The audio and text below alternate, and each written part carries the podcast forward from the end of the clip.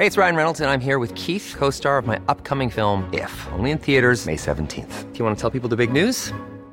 All right, I'll do. Sign up now and you'll get unlimited for $15 a month in six months of Paramount Plus Essential Plan on us. Mintmobile.com slash switch.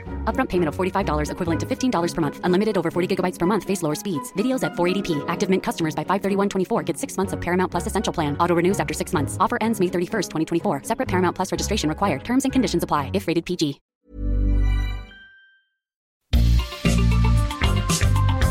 Heraldo Media Group presenta la información y el entretenimiento que usted necesita para estar enterado también en su descanso. Alejandro Sánchez y el informativo Heraldo fin de semana. Por el Heraldo Radio, con la H que sí suena y ahora también se escucha.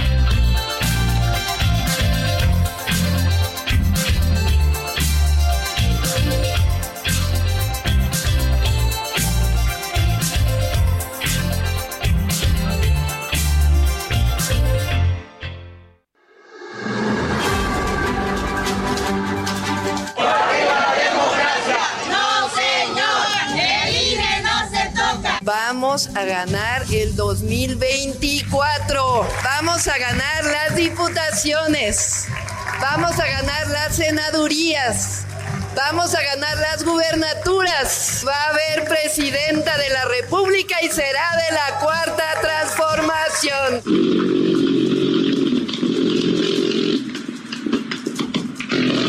La imposición que nosotros vamos a aceptar. Jamás vamos a aceptar eso. Vamos a levantar un acta porque es una vejación la que han hecho hoy con la policía. Y qué cobarde Mario Delgado y Durazo y todos los que están allá adentro.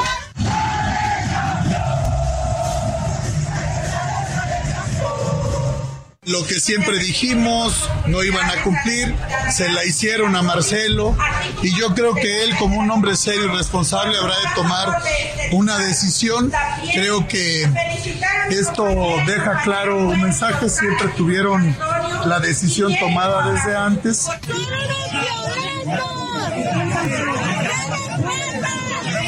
Vamos a suponer, para esos que se están frotando las manos, que diga Marcelo, porque vas por eso. Todavía hay que esperar, pero vamos a suponer que diga, eh, soy libre y puedo ser candidato independiente, porque hay esa posibilidad.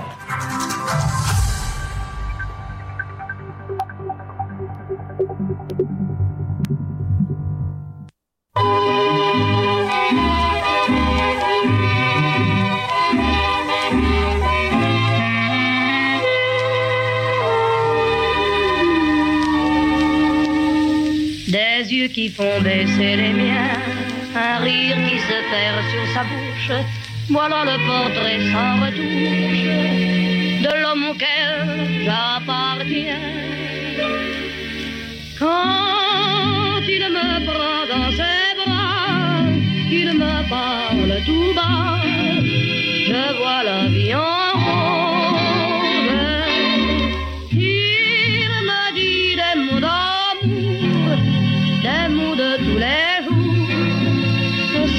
ça me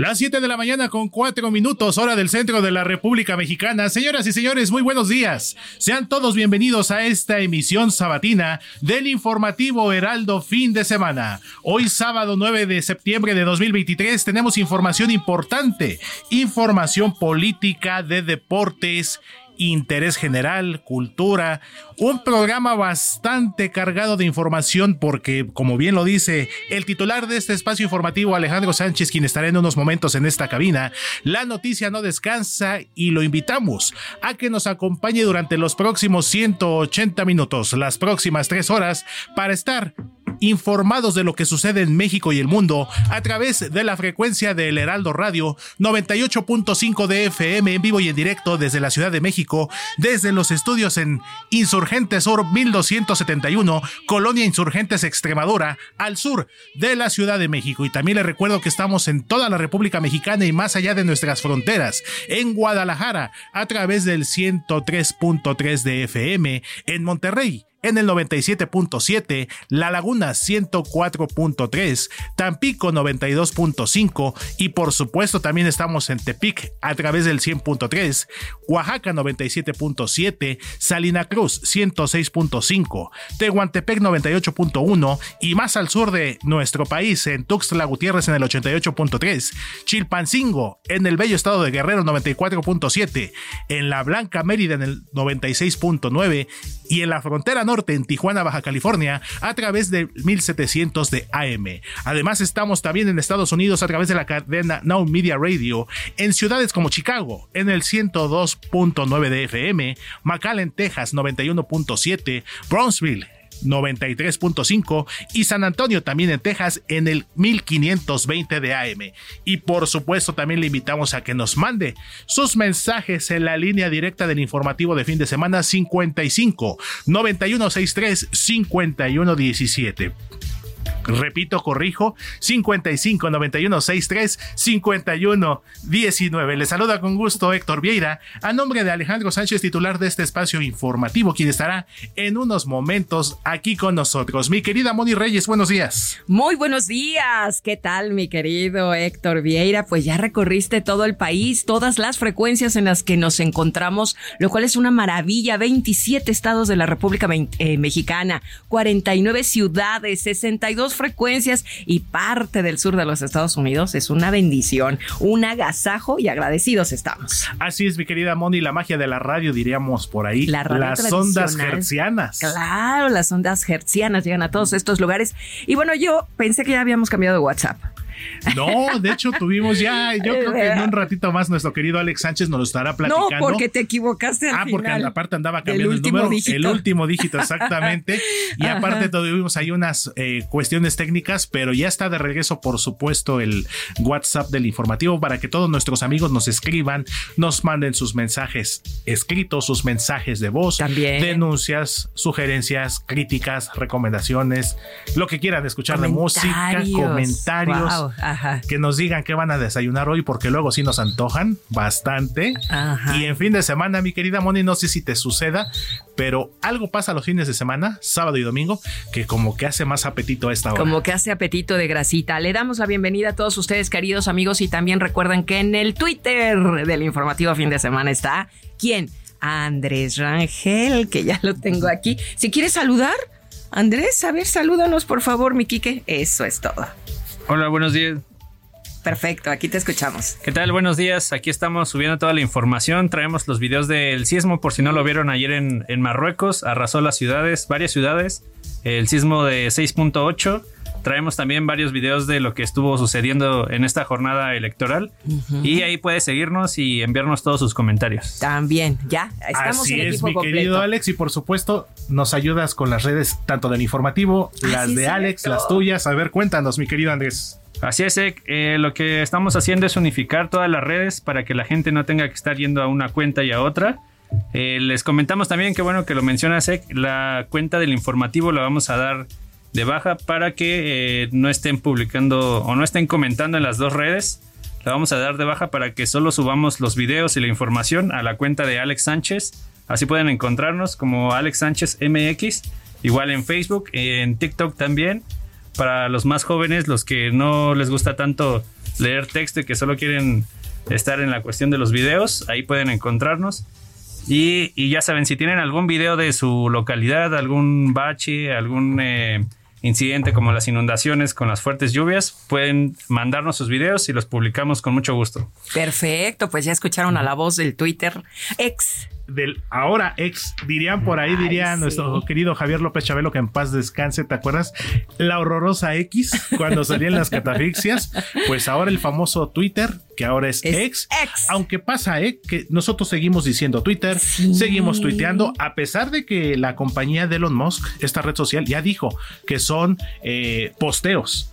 Pero nosotros le seguimos diciendo como tal Twitter. Me recuerda mucho Ale, eh, Moni, Andrés, este banco español que funciona en México, el de las siglas, Ah. que le seguimos diciendo el nombre anterior. Sí. Y mira que ya pasaron Sí. muchos años.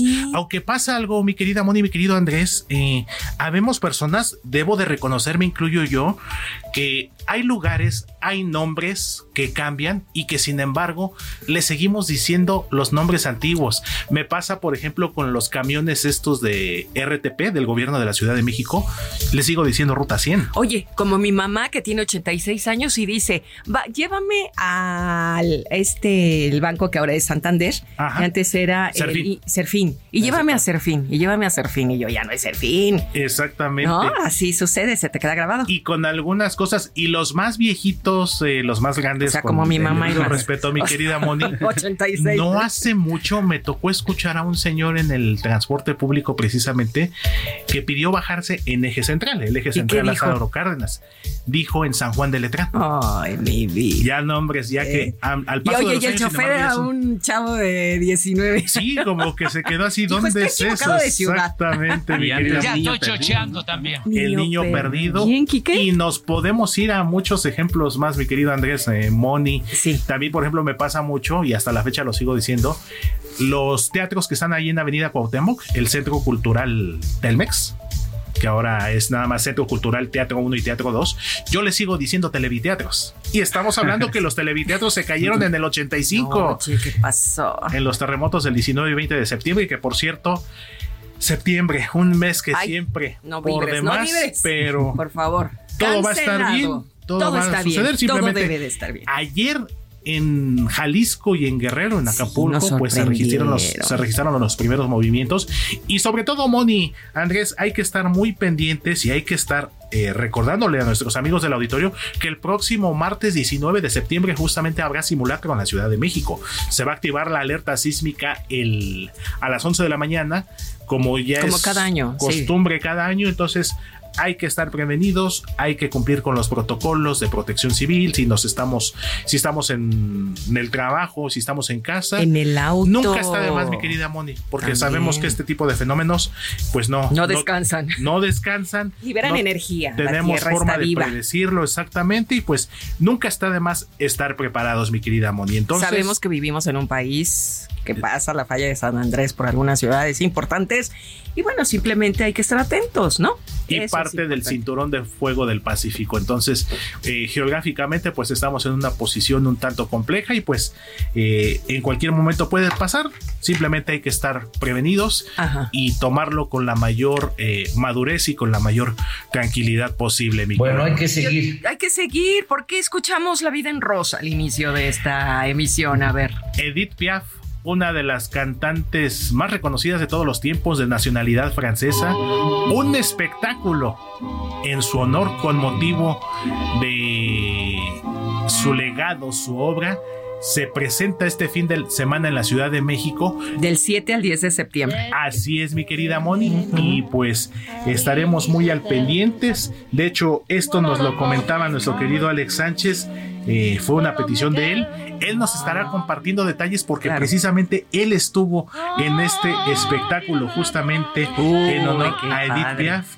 Y sin lugar a dudas, es una época dorada. Los años 40, los años 50. Eh, este espectáculo que se estará presentando en el auditorio Blackberry allá en la colonia Hipódromo muy muy céntrico allá en la alcaldía Cuauhtémoc Cerca de aquí. y una siempre escuchar a Edith Piaf sobre todo esta canción que es considerada de las más eh, Icónicas. icónicas en la historia de la música te remonta a una época los 40 Como los que el 50 estómago se me revuelve algo. Como que viví yo en esa época. Exactamente, y se lo imagina uno, mi querida Moni, a pesar de que es una canción francesa, yo como que me imagino la Ciudad de México en aquellos años 40, 50, lo que me platicaban mis tíos, los mayores, mis abuelitos, que en paz descansen, cómo era la ciudad en ese entonces. Me imagino una ciudad de México con tranvías, una ciudad de México en blanco y negro, con monumentos icónicos. Con los vestuarios muy típicos. Por de aquellos supuesto. días, de aquellos años. Y sabes qué? Que esta obra, y digo, eh, eh, eh, esta obra que se llama Piaf the Show, Así es. está interpretado por una in- actriz internacional y cantante Natalie Lermit. Por si fuera poco, una actriz que de primerísimo nivel. No, y además que ya lo platicará Alex Sánchez, toda la entrevista que le hicieron, todo lo que opina, y es un honor interpretar a Edith Piaf. Y no es cualquier cosa. No, no, no. Siempre representar eh, que un actor, actriz, represente y caracterice a un colega de profesión implica un reto. Pero cuando se trata de una figura como Edith Piaf, creo que es un reto todavía mayor. Mayor. Piaf nació un 19 de diciembre, por eso es igual a mí. Yo nací un 19 de diciembre. Mira, tocallas de que cumpleaños, mi querida Moni. de cumpleaños, Edith Piaf. Y la historia de ella también es muy triste. No digo que la mía, pero la de ella es bastante triste, pero bueno. el Con muchos claroscuros y. Claro. pues murió lamentablemente muy joven, de 48 años, si mal no recuerdo. Entonces, pues, una vida corta pero intensa, Vivió. plena y que Vivió. lo más importante que creo que no cualquiera lo hace, dejó un legado Hasta estos días. inmortal. Sus canciones son eternas, no pertenecen a un tiempo y te lleva a un viaje emocional que perdurará por esta y las que vienen de generaciones. Así es, mi querida Moni. Pues más adelante estaremos platicando de eso con nuestro querido Alex Sánchez. ¿Y qué te parece, Moni Andrés, si continuamos con más? Cuando en este momento son las 7 de la mañana con 16 minutos, comenzamos con un resumen informativo con lo más destacado hasta el momento.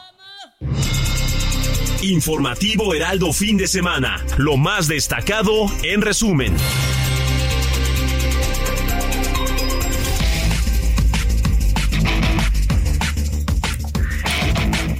Y la tarde de ayer viernes, en el auditorio Plutarco Elías Calles del Comité Ejecutivo Nacional del PRI, Xochitl Galvez emitió un mensaje junto al líder nacional del tricolor Alejandro Moreno Cárdenas. La virtual candidata presidencial del Frente Amplio por México fue recibida al grito de presidenta, presidenta. Entre las cosas que destacó durante su discurso fue que la delincuencia se ha apropiado del país. Esto fue lo que dijo Xochitl Galvez. pensando que ojalá regresemos. Hoy las madres estamos preocupadas por nuestras hijas porque prácticamente la delincuencia, delincuencia se ha apropiado del país. Y eso no lo digo yo, lo dicen las cifras. 160 mil personas asesinadas. Desaparecen seis mujeres todos los días. Asesinan casi a 11 mujeres diarias y tres de ellas por feminicidio. Esa es la situación que hoy viven las mujeres. Y bueno, Alejandro Moreno también habló, él es líder del PRI, dijo a todos sus militantes, movilicémonos en todo el país para cerrar filas en apoyo a Xochitl Gálvez. Escuchemos. Hoy escuchamos a una mujer aquí, las y los priistas, franca, directa, sencilla, humilde, comprometida. Yo les quiero decir a todas las y los priistas que estamos hoy aquí y en todo el país y a quienes están con nosotros a través de las plataformas digitales. Xochitl Gálvez es una mujer de palabra, es una mujer que se compromete y cumple. Y en más información electoral, pues precisamente el Instituto Nacional Electoral dio a conocer la lista de personas que se registraron para contender por la vía independiente a la presidencia de la República. Entre ellas se encuentran el actor y activista de ultraderecha Eduardo Verástegui, así como el fundador del partido Encuentro Social, Hugo Eric Flores. Y bueno, cambiando de tema, este viernes inició el encuentro entre los presidentes de México, Andrés Manuel López Obrador, y su homólogo de la República de Colombia, Gustavo Petro. Sobre esta cuarta visita internacional que realiza el presidente Obrador, pues platicaremos con el doctor Adolfo Laborde. Él es internacionalista, no se lo pierda, síganos escuchando. Y previamente, durante la mañana, el presidente Andrés Manuel López Obrador dio a conocer que durante su visita a San Francisco en los Estados Unidos en noviembre, se reunirá con el presidente Joe Biden para dialogar de temas migratorios. Así lo dijo el presidente López Obrador. Y otro tema es la migración, como tú lo planteas. Siempre estamos eh, tratando este tema, insistiendo mucho en que se debe de invertir para apoyar a pueblos de América Central, de otros países que necesitan ofrecer a sus eh, habitantes opciones para que no se vean obligados a emigrar. La política no descansa, amigos, y comenzaron los movimientos al interior de Morena en la búsqueda de la candidatura al gobierno de la Ciudad de México. Uno de los personajes a seguir es el secretario de Seguridad Ciudadana de la capital, Omar García Harfuch, quien se espera renuncia a su cargo este sábado, o sea, hoy, un día antes del inicio del proceso electoral 2023-2024. ¿Qué te parece, mi querido Héctor? Estaremos muy pendientes, mi querida Moni. Las siguientes horas serán cruciales y si nos tocan en el transcurso del informativo, lo estaremos dando a conocer o bien en los servicios informativos De cada hora. de cada hora. mi Bien.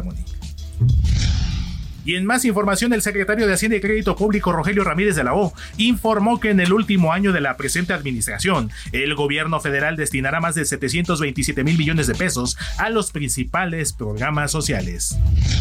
Agentes de la Fiscalía General de Justicia en la Ciudad de México cumplimentaron una orden de aprehensión en contra de Uriel Carmona. Este sujeto es detenido en el penal del Altiplano y ahora se le acusa por su probable participación en la comisión del delito de feminicidio en su calidad de auxiliador.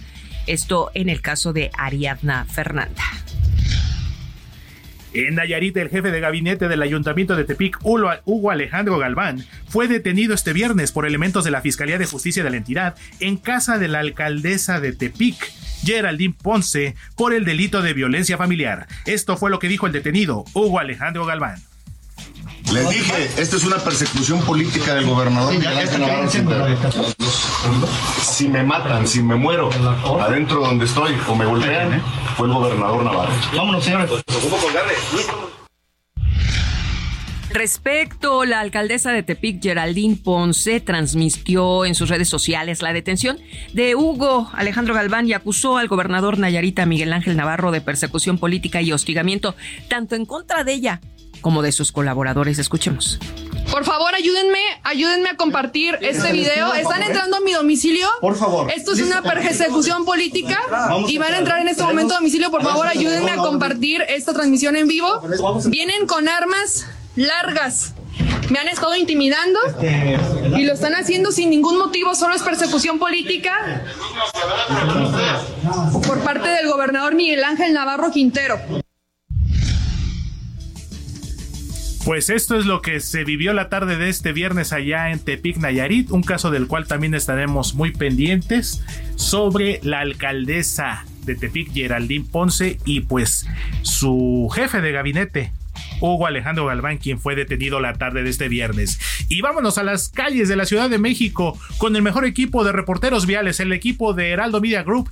Mi querido amigo y compañero Alan Rodríguez nos tiene qué sucedió mientras nosotros dormíamos. Mi querido Alan, ¿cómo estás, amigo? Buen día.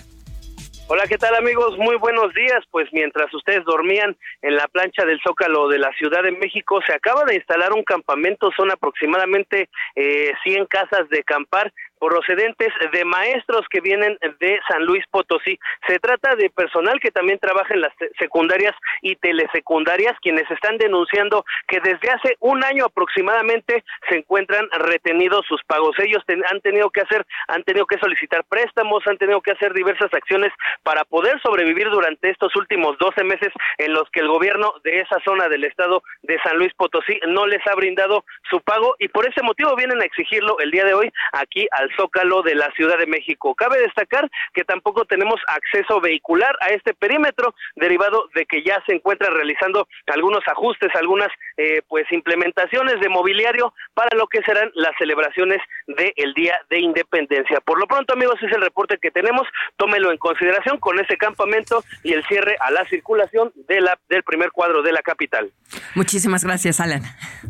Continuamos al pendiente. Muy buen día. Seguimos claro pendientes, sí. mi querido Alan. Más adelante volvemos contigo. Cuando en este momento son las 7 de la mañana con 23 minutos, mi querida Moni, vamos a recordarle a nuestros amigos del público el WhatsApp para el que WhatsApp. nos a empiecen ver. a escribir desde ahorita sí, mismo. Vamos, no vamos a cambiar ningún dígito porque el número de WhatsApp es 559163 5119. A ver, mi querido Héctor, 5591 63 5119. ¿Ya se lo aprendieron a ver, Andrés?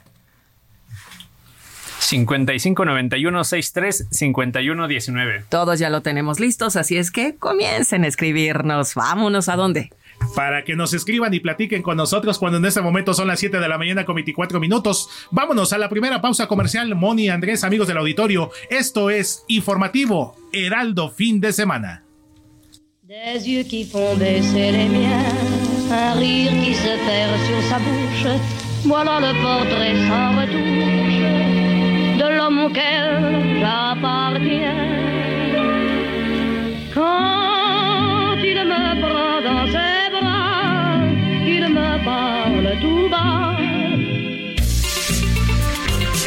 La noticia no descansa. Usted necesita estar bien informado también el fin de semana.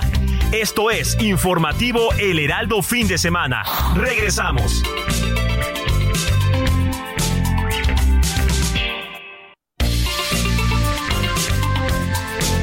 Siga en sintonía con la noticia. Alejandro Sánchez y el informativo Heraldo fin de semana. Continuamos.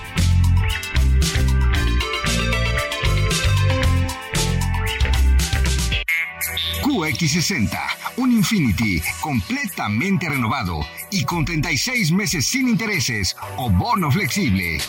Descúbrelo en Infinity Pedregal, Avenida Insurgente Sur 1355, Jardines del Pedregal. Teléfono 5555-285344. Válido del primero al 30 de septiembre. Carto medio 10.8% sin IVA para fines informativos. Consulta www.infinity.mx diagonal promociones.html. Estas son las mañanitas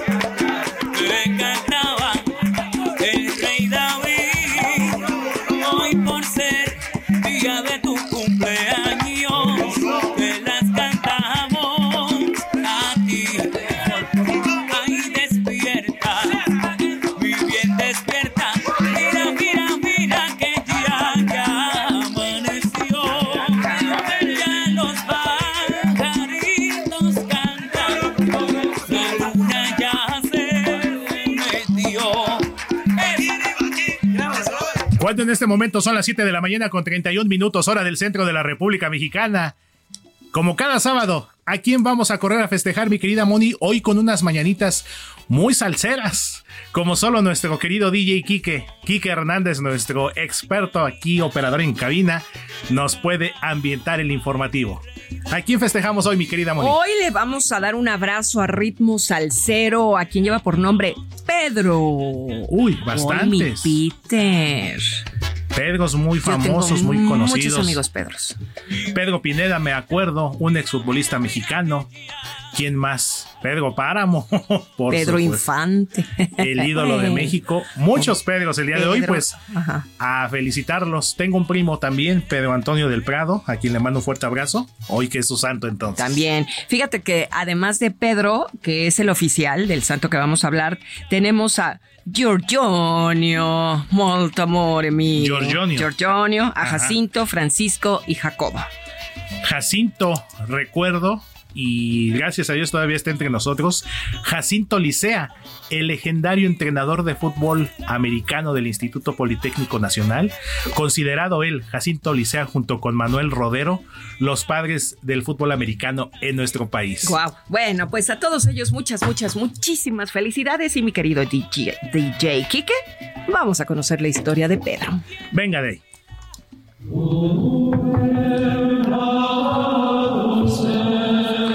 Se recuerda al jesuita San Pedro Claver, un religioso español del siglo XIX que durante buena parte de su vida se dedicó a ayudar a los esclavos negros. Pedro nació en Verdú, la actual Cataluña. Es considerado el patrón de los jesuitas en esa entidad donde se celebra con especial devoción la festividad en su honor. A los 19 años, Pedro ingresó en la Compañía de Jesús para más tarde marcharse a Mallorca, ciudad en la que estudió filosofía. Como jesuita, estuvo evangelizando en América después de que Colón, sí, Cristóbal Colón, viajara por segunda vez al continente y el rey esclavizara a la población negra. El santo trabajó sobre todo en la ciudad colombiana de Cartagena de Indias, enclave estratégico de la ruta de las flotas españolas y epicentro del comercio de esclavos. ahí. Permaneció como misionero 40 años trabajando junto al padre Alfonso Sandoval. Acompañaba y asistía a los esclavos que llegaban a la ciudad y eran expuestos como mercancía. Tuvo algunos problemas entre la sociedad de su tiempo por la labor que realizaba, pero continuó con su obra bautizando a miles y miles de esclavos.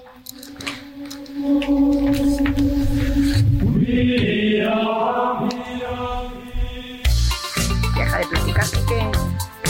Sigue a Alejandro Sánchez en Twitter, arroba Alex Sánchez MX.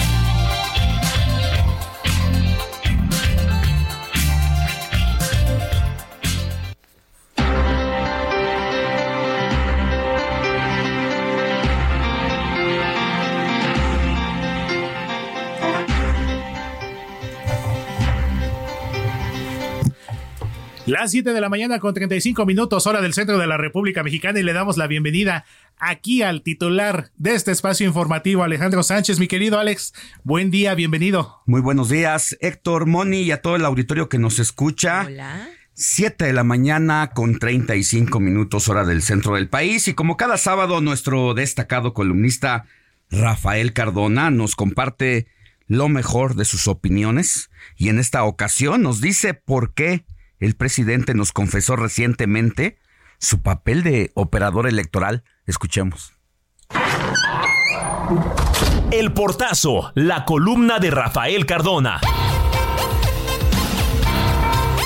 Me da mucho gusto saludarlos en esta ocasión en la que pues el ambiente político nacional ha estado sometido a sorpresas, tensiones, confirmaciones, revelaciones de cosas que no sabíamos hasta hace algún tiempo y que ahora bien las sospechábamos pero no las habíamos confirmado como esa conversación que el presidente de la República tuvo en su conferencia mañanera, en la cual nos dijo de su doble papel, un doble papel que no está contemplado por la Constitución, en el que nos dice que él fue quien coordinó, quien orquestó, quien supervisó todo el proceso electoral o preelectoral de su partido y que una vez que terminó ese trabajo que le ocupó los dos meses anteriores al día de la revelación de las encuestas que le dieron la coordinación de los comités de defensa de la cuarta transformación a Claudia Sheinbaum, él había estado pues al pendiente de las cosas y había estado coordinando no como jefe de Estado, sino como jefe de partido, todo lo que se estaba haciendo en su movimiento. Es una confesión insólita, porque si bien todos los presidentes priistas hicieron lo mismo, ninguno de los presidentes priistas dijo que iba a cambiar y que ya no son las cosas iguales. Pues el presidente sí nos dijo que son iguales, pero ya vimos que iguales, iguales, iguales, pues no, no son.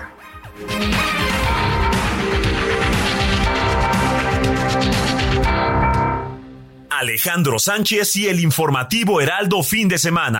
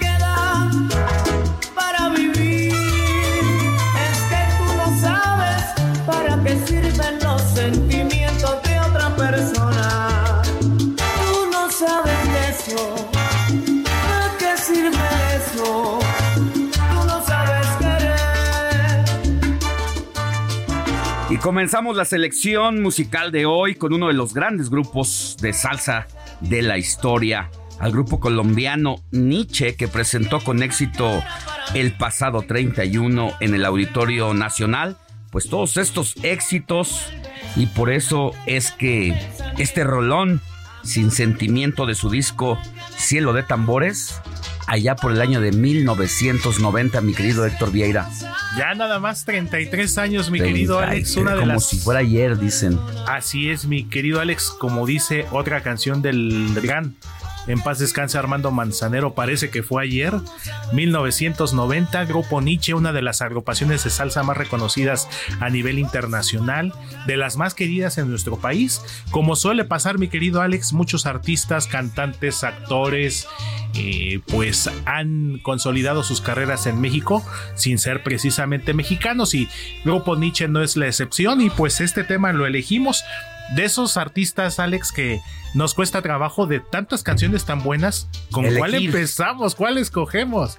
Podríamos casi casi dedicarle un programa especial al grupo No, Nietzsche. se puede echar dos conciertos sin problemas con sus puros éxitos. Así es, mi querido Alex, esta agrupación fundada por el ya fallecido Jairo Varela y que se mantiene en el gusto del público. Y como bien lo dijiste, Alex, se presentó el pasado 31 de agosto en el Auditorio Nacional. Y pues siempre escuchar al grupo Nietzsche nos pone de buen humor, nos pone de ánimo, nos pone a bailar. Y mira nada más DJ Kike con estos daiquiris musicales que solo él sabe hacer. A ver, súbele mi Kike. Hagamos lo que diga el corazón. Siempre peleando, esto se tiene que acabar. Vueltas y vueltas, siempre en el mismo. Qué gran salsa. Además, eh, los Nietzsche se vinieron a vivir a México un buen rato, ¿no? Hicieron carrera aquí. Se quedaron aquí radicando, se han presentado prácticamente en todo el país, en lugares icónicos como el ya desaparecido Salón Q en Paseo de la Reforma, como La Maraca, allá en Eugenia y Mitla, en la colonia Narvarte, el Rayo de Avenida Tláhuac y Tasqueña, mi querido Ahí Alex, donde eres aprendiste a desempolvar el piso. los primeros bailes buenos que fui fueron precisamente ahí en el Rayo, por allá de 1998 iba yo en la prepa y pues bueno, hagamos lo que diga el corazón, gotas de lluvia, México, México, sin sentimiento, que fue lo que acabamos de escuchar. No, hombre, una Entre lista muchas más. mu- de canciones y de éxitos que solo Grupo Nietzsche nos puede complacer. Muy bien, pues gracias por alegrarnos el corazón de esta manera con los colombianos Grupo Nietzsche, que siguen muy activos, pues estuvieron en el Auditorio Nacional y llenaron. Y seguramente donde se vuelvan a parar van a llenar estos auditorios. Así es, mi querido Alex, y no puede faltar en las fiestas, en los bailes de salón, en los famosos toquines, no hombre. Grupo Nietzsche es hablar de salsa con toda la extensión de la palabra. Gracias, Héctor. Regresamos Seguimos contigo pendientes. más adelante. Claro que sí, mi querido Alex.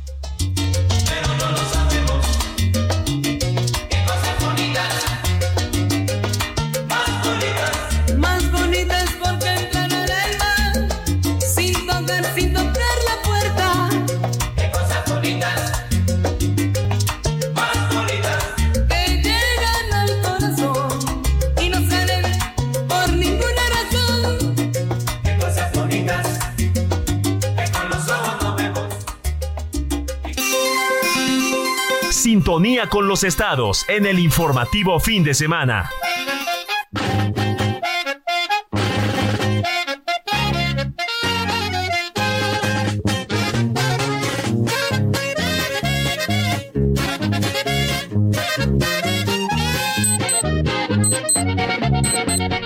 Siete de la mañana con 43 minutos hora del centro del país y en nuestro recorrido que hacemos por la República Mexicana con nuestros distintos conductores en las distintas plazas del país toca turno a Etel Arredondo, a quien usted puede escuchar en el Heraldo Radio La Laguna, donde en este momento nos sintonizan por el 104.3 de FM, porque nos tiene reporte importante sobre lo que ha pasado y lo que está por pasar de la agenda de la semana. Querida Etel, muy buenos días, ¿cómo estás?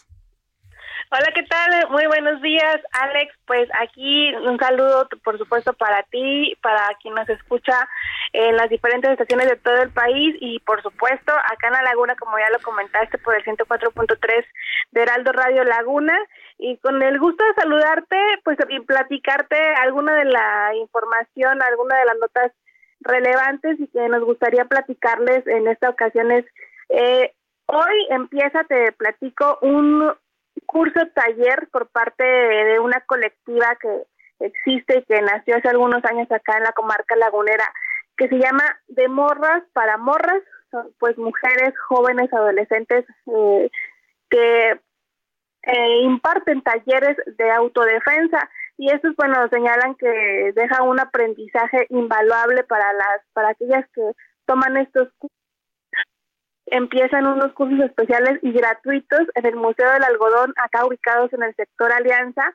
Este, Jessica Sánchez, quien es una de las fundadoras de la colectiva de Morras para Morras, pues eh, dijo estar emocionada de poder trasladar estos cursos de, en el sector Alianza de Torreón, uno de los primeros donde surgieron aquí, que surgió aquí en la ciudad, y también uno de los más peligrosos en algún momento, el sector Alianza fue también uno de los más señalados como focos rojos de la ciudad. Y bueno, hoy empiezan estos cursos, que son una serie de módulos de talleres gratuitos donde se les enseñan técnicas de defensa, de autodefensa a las mujeres, a las niñas, a, a quien desee pues eh, tomar estos cursos, son de mujeres para mujeres.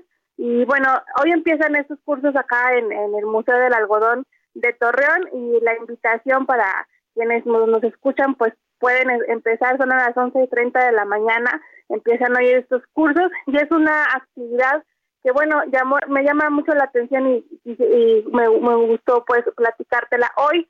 También en este en esta semana, en estas esos que han ocurrido en, en, la semana, pues también te platico que acá llegó ya este las famosas donas estos de de Krispy Kreme eh, dentro de los de las inversiones o dentro de los de los de los negocios que más esperaban acá en Torreón y que varios años la gente pedía era una tienda de donas de Krispy Kreme o también la famosa tienda de Costco. Y pasaban los años y pues no se no se anunciaban estas inversiones. Y ya finalmente esta semana llegó Krispy Kreme y también hace algunos meses también ya se ya se anunció la llegada de Costco. Costco va a ser una de las tiendas aseguran los inversionistas más grandes del país y bueno se tardó en llegar pero llegó finalmente a Torreón y Krispy Kreme, pues también fue uno de, ahorita se, se informó que es uno de los negocios, eh, se llama como Teatro de Donas. Esta tienda tiene ahí como que toda la maquinaria a la vista de cómo se hacen las donas. Y esta misma tienda va a ser como ancla para abrir otras cinco sucursales en toda la comarca lagunera, así pues que llegar, llegaron con todo. Estos dos proyectos te digo que pues se esperaban y se esperaban con los años, pues ya llegaron en este 2023 y es una aseguramos a las autoridades es una buena noticia y que también pues denota la, el crecimiento que está teniendo la región lagunera. Es parte de la información que pues que, que te comento esperaba acá, este, eran varios años y te informo pues ya esta semana se abrió esta famosa este tienda de, de donas que me imagino que ustedes ya la conocen desde hace muchos años y que acá en la laguna pues nada más podíamos conocer cuando íbamos al aeropuerto de México o a otras ciudades pues esta semana llegó acá las famosas donas y también, pues te platico, esta inversión de Costco será una de las una de las tiendas más grandes del país, Alex.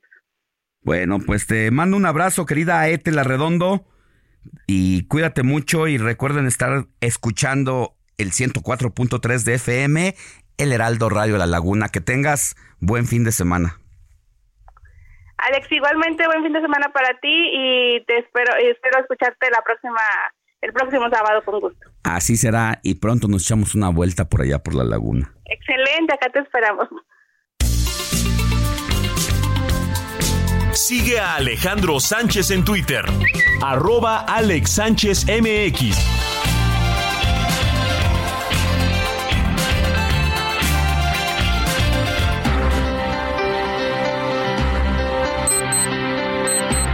7 de la mañana con 48 minutos hora del centro del país. Vámonos con Frida Valencia que nos tiene información sobre el jefe de gobierno de la Ciudad de México, Martí Batres, que ha firmado un acuerdo para la mejora del servicio de taxis en la capital del país. Adelante, Frida. Hola, ¿qué tal Alex? Te saludo con muchísimo gusto y te comento que el día de ayer el gobierno de la Ciudad de México y varios grupos de taxistas firmaron un acuerdo para mejorar el servicio hacia los usuarios, facilitar trámites, fortalecer la seguridad y avanzar en la incorporación de los concesionarios a la aplicación Mi Taxi. En conferencia de prensa, el jefe de gobierno, Martí Batres Guadarrama, informó que se les simplificarán los trámites a las personas que prestan el servicio y también se les va a apoyar con la tecnología y con la de sus vehículos. El mandatario capitalino explicó que dentro de los compromisos también están en que las unidades de taxi tengan el número visible de asterisco 765 en materia de género, el cual les va a ayudar a las mujeres para saber que ahí pueden llamar frente a cualquier problema. Dentro de las facilidades que tendrán los taxistas, también están la reposición de las placas, el reemplacamiento, también plataformas amigables, facilidades para la expedición de la licencia tipo B sin necesidad de hacer filas o trámites previos. Batres Guadarrama indicó que en la Gaceta Oficial del Gobierno de la Ciudad de México del día de ayer aparece el decreto por el que se reforman diversas disposiciones del reglamento de la Ley de Movilidad de la capital, mediante el cual se hacen diversas extensiones a contribuciones a favor de concesionarios del servicio público de transporte individual de pasajeros taxi. El secretario de Movilidad de la Ciudad de México, Andrés Layuz, puntualizó que esta modificación al reglamento de la Ley de Movilidad se realizó para que las empresas que brindan este servicio de transporte sean sancionadas en caso de que un conductor no cuente con un registro vehicular. Además, afirmó que también se va a sancionar a dichas aplicaciones cuando incorporen taxis a su servicio y añadió que se mantiene el programa de sustitución de taxi con un bono de sustitución de 75 mil pesos por la unidad altamente eficiente, 135 mil para la unidad híbrida y hasta 180 mil pesos para una unidad eléctrica. Esa sería mi información hasta el momento. Seguimos reportando. Muchas gracias, querida Frida Valencia. Vámonos con más información, mi querido Héctor Alejandro Vieira. ¿Qué tenemos más adelante? Estamos casi a punto de irnos a la pausa, pero tienes información relevante. Así es, mi querido Alex, información de la ahora ya coordinadora nacional de los comités de defensa de la Cuarta Transformación, Claudia Sheinbaum. Llámese candidata a la presidencia de la República en tiempos anticipados. Así es, mi querido Alex, te cuento que ante su elección como coordinadora de la defensa de la Cuarta Transformación, la doctora Claudia Sheinbaum recibió felicitaciones de la comunidad política internacional a través de la red social X. Así lo expresaron como, por ejemplo, la vicepresidenta segunda del gobierno de España, Yolanda Díaz, el político británico Jeremy Corbyn y el expresidente de Bolivia, Evo Morales. La ciudadanía mexicana tiene en ti a la mejor candidata para seguir construyendo un México más verde y feminista, un país que cuide la democracia y proteja a la gente. Estaremos a tu lado, escribió también la ministra del Trabajo y Economía Social del gobierno español. Por su parte, Jeremy Corbyn, por pues reconoció la trayectoria política de la ahora coordinadora de la defensa de la transformación, a quien definió como una defensora de la igualdad, la sostenibilidad ambiental y la justicia social.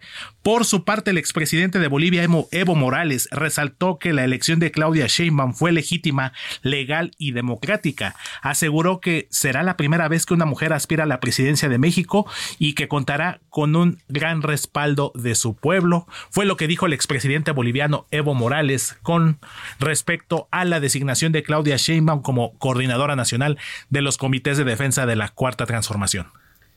Muy bien, mi querido Héctor. Más adelante vamos a ir con todos los detalles sobre la entrega del paquete presupuestal del año 2004 que ayer llegó a la Cámara de Diputados. Vamos a ver si le recortaron recursos al INE a la Suprema Corte de Justicia, porque ahí estaba el punto clave.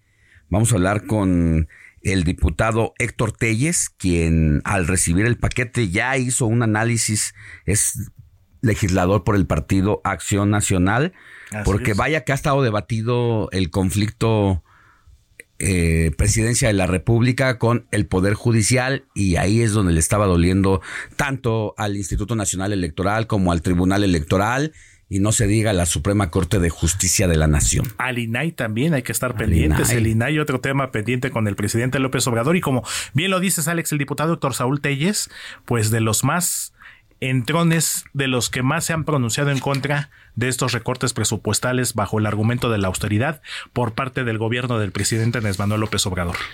Regresamos con más.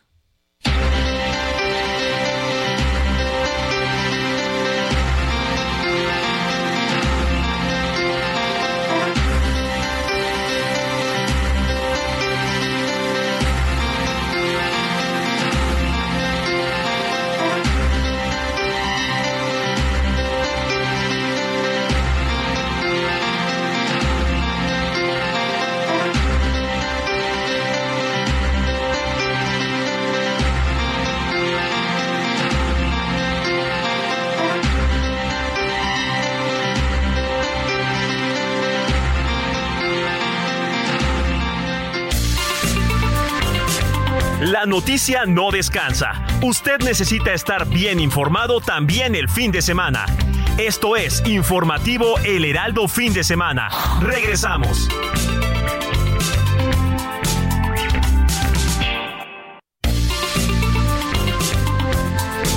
Siga en sintonía con la noticia. Alejandro Sánchez y el informativo Heraldo Fin de Semana. Continuamos.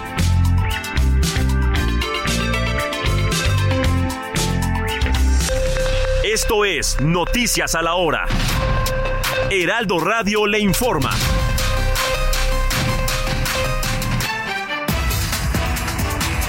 8 de la mañana en punto, el presidente de México, Andrés Manuel López Obrador, dijo que el país recuperó la categoría 1.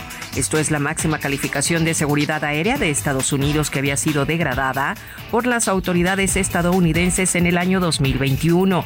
El anuncio será oficial la próxima semana. Abogadas y activistas aglutinadas en el Frente Marea Verde presentaron la tarde del viernes una iniciativa para reformar los artículos 148, 149 y 150 del Código Penal del Estado para presionar a las diputados y a las diputadas a que armonicen el marco legal y lograr despenalizar el aborto en San Luis Potosí, como ya lo mandó la Suprema Corte de Justicia de la Nación. El jefe de gobierno capitalino Martí Batres Guadarrama firmó un convenio con los taxistas para promover la actualización del oficio y con ello recuperar a la población que ha migrado al transporte por aplicación y también brindar mayor seguridad a los usuarios. En Jalisco, el gobernador Enrique Alfaro no reporta afectaciones tras los sismos de este viernes en la entidad con una magnitud de 5.8 grados.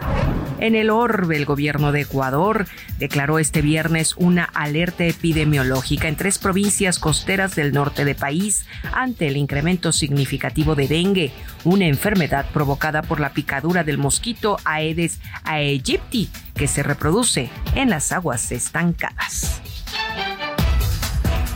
Son las 8 de la mañana con dos minutos, tiempo del centro de México. Si usted nos acaba de sintonizar, estamos en el Heraldo Radio en el informativo fin de semana que conduce Alex Sánchez y su gran equipo de trabajo. No se vaya y entramos a la segunda hora de este informativo. Les saluda Mónica Reyes. Esto fue Noticias a la Hora. Siga informado, un servicio de Heraldo Media Group.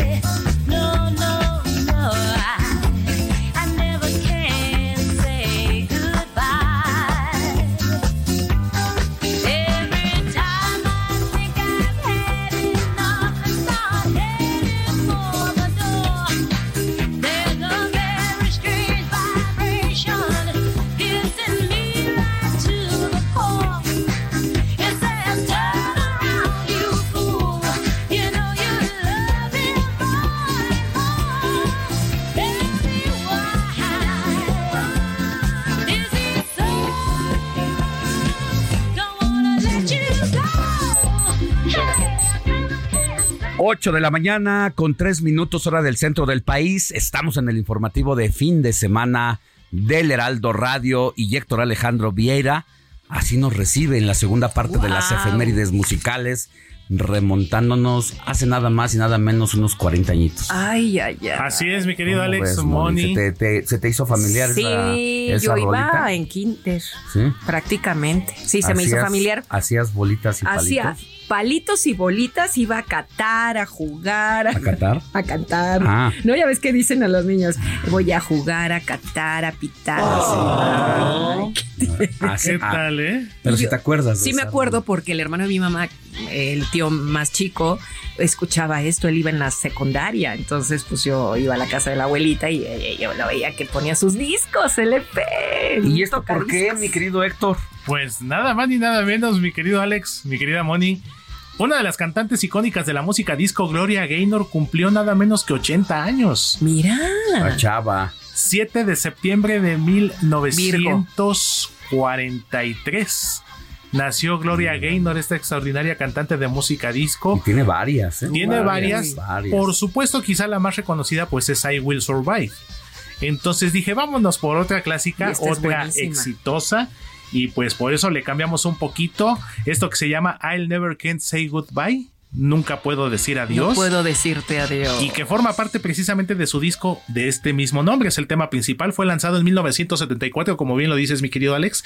Pues 40, 49 ya. Mira. Oye, ¿es de la camada de Donna Summer? Sí. ¿O Donna Summer es más joven? Eh, no, de hecho, son casi contemporáneas. Lamentablemente, bueno, Donna Summer ya, ya nos dejó hace Sí. algunos años. Pero lo que es Gloria Gaynor y Donna Summer son consideradas las está dos cantantes más destacadas de la música disco.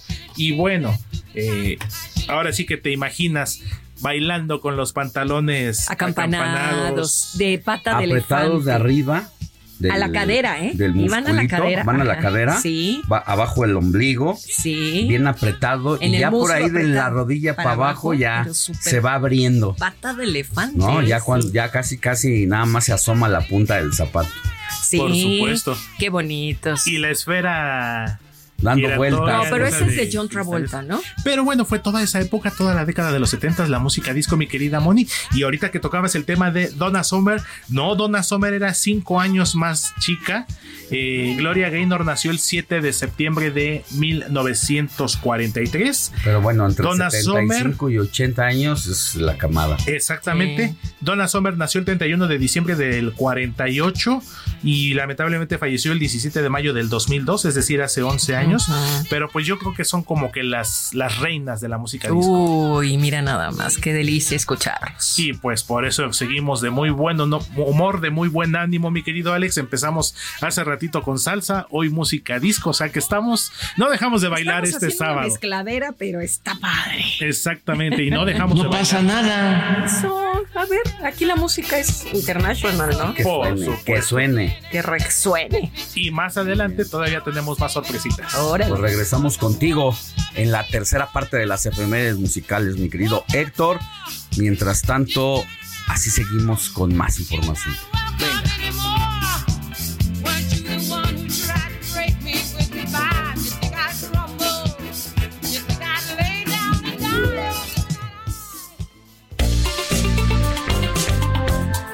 Sigue a Alejandro Sánchez en Twitter, arroba Alex Sánchez MX.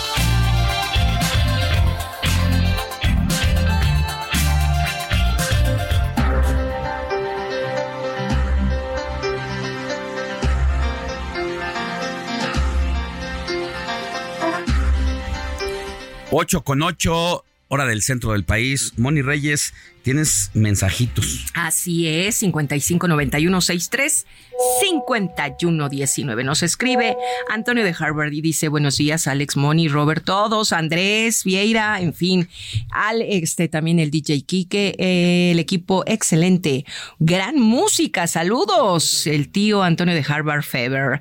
Donna era un lustro más joven ahora llamados pantaleta, ahora llamados para tiendas. Ay, no entendí ahí, mi querido Antonio de Harvard. Bueno, pues dice que fuego en la pista. Ese está maravilloso. Por otro lado, nos escribe eh, Ricardo José García Camarena del Estado de México. Dice, excelentes sábados, mis estimados Alex, Héctor, Mónica. ¿No se supone que Arturo Durazo es gobernador de Sonora y que se debe a los votantes? Entonces, ¿por qué estuvo haciendo proselitismo en Morena en la Ciudad de México? Bueno, pues ahí está la pregunta y la duda, ¿verdad? Por otro lado, nos escriben, muy buenos días, una buena costumbre en Guadalajara escuchar El Heraldo fin de semana. Muchas gracias, es Oscar Romero González. Donde nos escuchan por el 103.3 de FM a todos los amigos de Jalisco, de, gran parte de, del área metropolitana de Guadalajara un saludo hasta allá donde luego hemos ido a transmitir, así que pronto estaremos de vuelta ir, por allá. nos gustan, nos gusta Guadalajara. Ay, a mí también. Oye, ya nada más, nada más, nada más como colofón. Ya se vienen las fiestas de octubre, son unas grandes fiestas allá. Así que agárrense porque ya les voy a caer pronto. Ay, pues agárrate Adrianita Luna y todas las reporteras y corresponsales que nos reciben amistosamente por la Perla Tapatía. Hola, muy buenos días, muchas gracias por despertarnos con tan hermoso tema. ¿Cuál? La vida es bella, bendecido día. Con respecto a los nombres de las calles y demás, la verdad, yo las extraño. Inclusive, ¿te acuerdas que estamos hablando ahorita al inicio del programa, mi querido Andrés y, Héctor, de cómo se llamaban antes. Dice aquí nuestra amiga Luz Romero que decir Distrito Federal lo sigue haciendo. Nada de Ciudad de México. Muy bien, muchísimas, muchísimas gracias. Por otro lado, nos están escribiendo. Hola, buenos días. Saludos a todos los del Heraldo fin de semana. Muy buen noticiero. Felicidades. Gracias por la información. Disculpen, también es muy importante Diana Rose. Era del grupo de The Supremes Supremes en los años 70. Hablen de ella porque aportó mucho, mucho a la música disco. Esto es para ti, mi querido Héctor Vieira. Pues está complementado las tres reinas de la música disco. Diana ah. Rose, Donna Summer y Gloria Gaynor. Ok. Muy buenos días, Héctor, Moni, Alex. Escuché que el WhatsApp no funcionaba la semana pasada.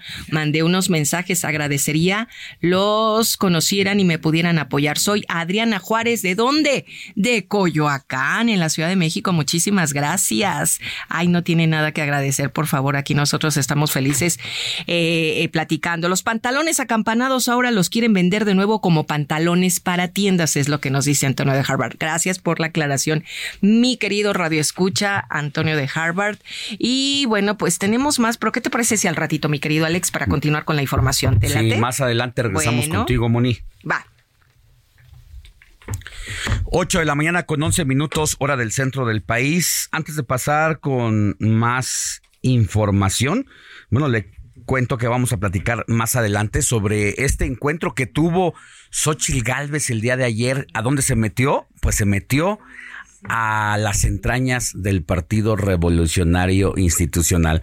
Como que, aunque uno sabe que el Frente Amplio por México, integrado por PAN, PRI, PRD, han impulsado a una misma aspirante a la candidatura presidencial, cuando uno ve directamente a Xochitl Galvez en las entrañas, usando la tribuna, con todos los militantes puestos con la camiseta del PRI, dice uno, ¿qué está pasando? ¿No? Porque una de las grandes acérrimas rivales precisamente de el revolucionario institucional, pues fue Xochitl Galvez, quien en algún momento, mi querido Héctor, se candidateó allá por tu bello estado de Pachuca, y vaya que en su momento todo lo que le dedicó al revolucionario institucional de corruptos, no los bajó durante esa campaña. Incluso hay un video que anda circulando por ahí en redes sociales donde trae un bastón en la mano y no necesariamente es el de mando,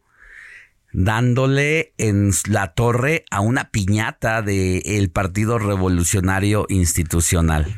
Así es, mi querido Alex, ¿quién lo iba a decir? Esto que comentas de Xochitl Galvez allá en el estado de Hidalgo fue candidata precisamente por el PAN.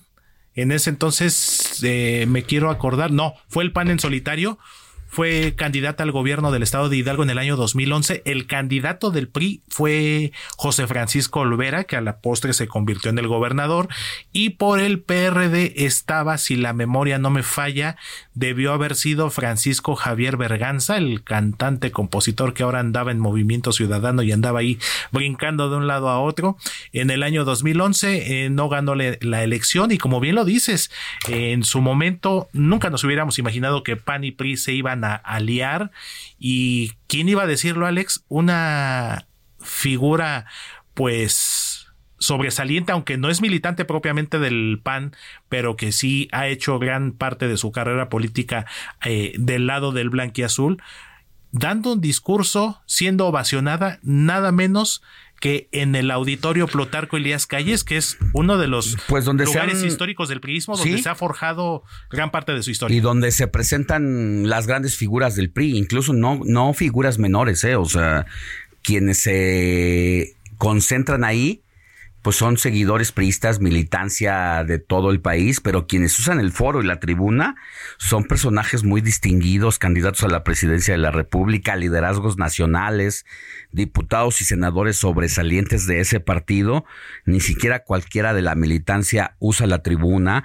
Y el ver ayer a Xochil Gálvez en este encuentro en la tarde con la militancia del revolucionario institucional, así como con el presidente nacional del partido, Alejandro Moreno, con exdirigentes, entre ellos incluso llama mucho la atención la reaparición ahí de manera silenciosa de Manlio Fabio Beltrones, los coordinadores de la Cámara de Diputados y del Senado de la República, y lo que convocó a estos liderazgos provenientes de todo el país, que son los representantes de los, del Partido Revolucionario Institucional en las distintas entidades de la República, pues también se encontraron con Xochitl Gálvez y con su equipo de campaña, como el diputado con licencia Santiago Krill, para afinar todo lo que tiene que ver con la candidatura de Xochitl Gálvez, porque pues una vez y consumada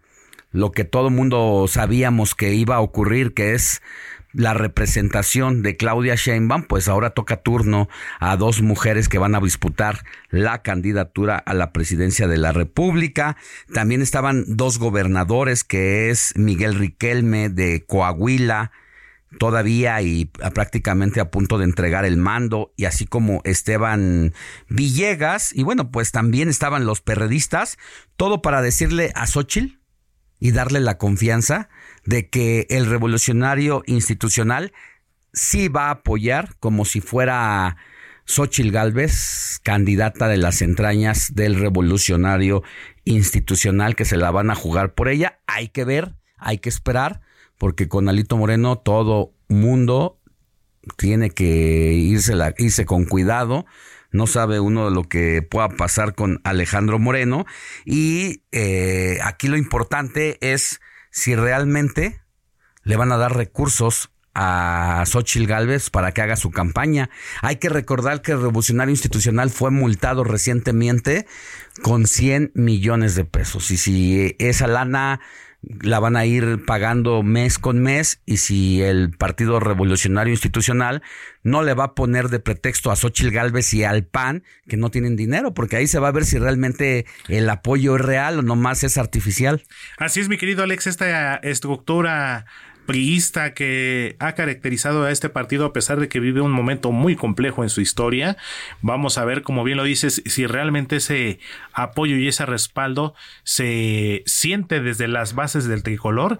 Y ahorita que comentabas el tema de Alejandro Moreno y de algunas reapariciones, quien también nos llamó la atención fue eh, el senador, aunque ahora ya ex del PRI, Miguel Ángel Osorio Chong, paisano, por cierto, de Xochil Gálvez, también oriundo del estado de Hidalgo y también fue gobernador del estado de Hidalgo, quien le manda un mensaje a Xochitl Galvez, que tenga mucho cuidado de Alito Moreno, justamente. Bueno, pues es que Alito Moreno se tragó a Miguel Ángel Osorio Chong. Hay que recordar que en la época del sexenio de Enrique Peña Nieto, tanto Luis Videgaray como Osorio Chong fueron dos liderazgos de los más importantes, porque eran los que tenían el control político de la gobernanza en ese sexenio y pues todo el mundo daba por hecho que quien iba a llegar a la presidencia nacional del revolucionario institucional iba a ser Miguel Ángel Osorio Chong. Alito Moreno y Miguel Ángel eran dos íntimos amigos. De hecho, se pasaban horas en, su, en la casa de uno o del otro y empezaron a planear este ascenso de Miguel Ángel Osorio Chong cuando de pronto Alito lo rebasó por la izquierda, encantó al presidente de la República y el presidente le cedió el PRI a Alito Moreno. Así es. Y así lo fue minando hasta el hecho de que pues recientemente terminó renunciando al partido porque ya no tuvo cavidad. Pues cómo no le va a decir a Xochitl Galvez que se cuide de Alito Moreno. Oye, otro tema que me llamó mucho la atención hablando de la gente que se presentó en el Revolucionario Institucional, hay una ausencia muy destacada que no se le vio ayer, que no fue que es la de Beatriz Paredes. Beatriz Paredes no llegó a este a este encuentro de Xochitl Galvez para recibir el apoyo de todos los priistas. Decidió quedarse, pues yo creo que en su casita o haciendo otras cosas para no mostrarle este respaldo que seguramente le hubiera gustado a Xochitl Galvez. Así es, Alex. Y entre estos encuentros, desencuentros, ausencias y presencias, también quien llamó mucho la atención fue la ex candidata del PRI al gobierno del Estado de México, Alejandra del Moral. Estuvo ayer en primera fila, estuvo ayer en primera fila y lo que llamó la atención y lo que se comenta en las redes sociales es Alejandra del Moral no estuvo en el último informe de Alfredo del Mazo, pero Mira. sí estuvo ayer con Xochitl Galvez. Bueno, pues vamos a seguir con más. Mientras tanto, vámonos con Jimena Céspedes que nos da un informe sobre lo más importante en las redes sociales esta semana. Adelante, Jime. Conversación digital con Jimena Céspedes.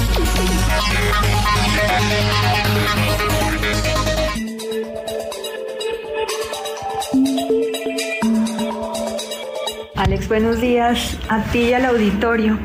Eh, la semana fue prácticamente toda política en realidad. Y aunque ya tengamos coordinadoras tanto en el Frente AMLO por México como en Morena, pues realmente nada está escrito porque pues todo dependerá de aquí a febrero, donde ya tengamos una, los registros exactos.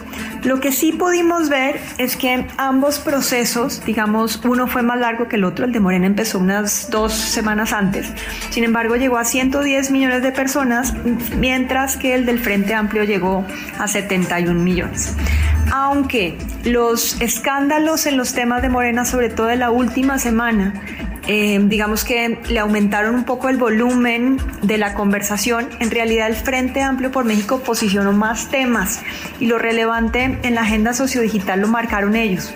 Los temas de las entregas de constancia, las declaraciones de Xochitl, las participaciones en los foros, las declaraciones de Beatriz, todo eso marcó en realidad la agenda de política de esas semanas a lo largo de los procesos. Por ejemplo, eh, como lo vimos la semana pasada, eh, la presentación de Xochitl Galvez, o más bien la recepción de la, de la eh, constancia en el Ángel de la Independencia llegó a 13 millones de personas, mientras que el informe del presidente llegó solamente a 10. O sea, ya esas cosas las podemos ir midiendo dentro de los medios digitales. También hubo algo interesante cuando hacemos el análisis de ambos procesos. El de Morena fue más negativo que el del Frente Amplio, ya cuando lo vemos, digamos que en la generalidad. Aunque eh, los temas del, de, por ejemplo, de Alito y del, del PRI, que fueron negativos dentro del proceso, en general sí fue más positivo. Solamente tiene un 17% de negativos al final y más que todo diciendo que deben haber dejado que el proceso terminara hasta el 3 y que efectivamente el presidente tenía eh, razón al decir que la candidata iba a ser Sochi. Pero del lado de Morena sí fue más negativo, tiene un 65% de negativos. Principalmente señalan que hubo mucho acarreo, mucho mm, consumo de recursos para haber eh, hecho lo que al final se había decidido, que era prácticamente un dedazo, y que Claudia Sheinbaum iba a ser, digamos que la candidata.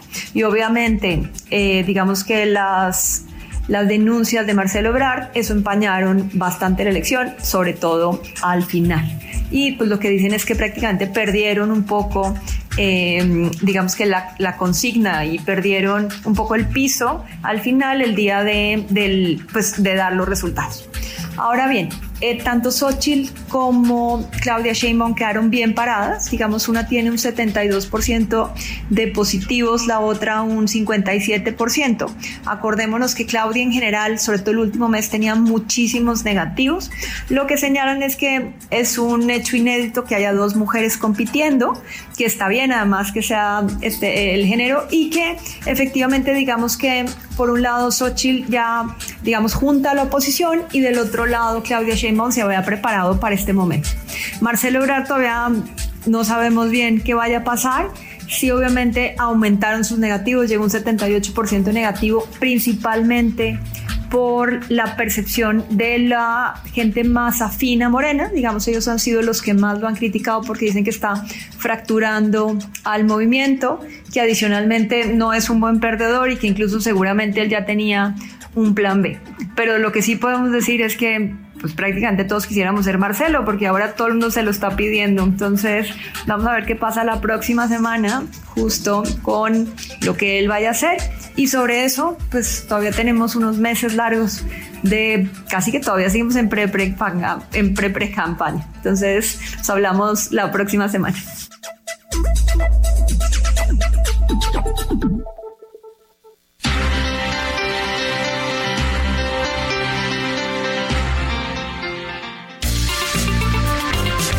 La noticia no descansa. Usted necesita estar bien informado también el fin de semana. Esto es Informativo El Heraldo Fin de Semana. Regresamos.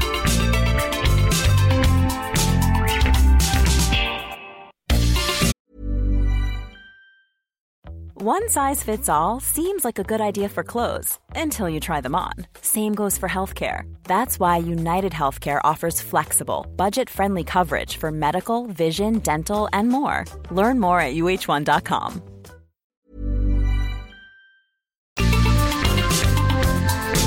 Siga en sintonía con la noticia. Alejandro Sánchez y el informativo Heraldo Fin de Semana. Continuamos.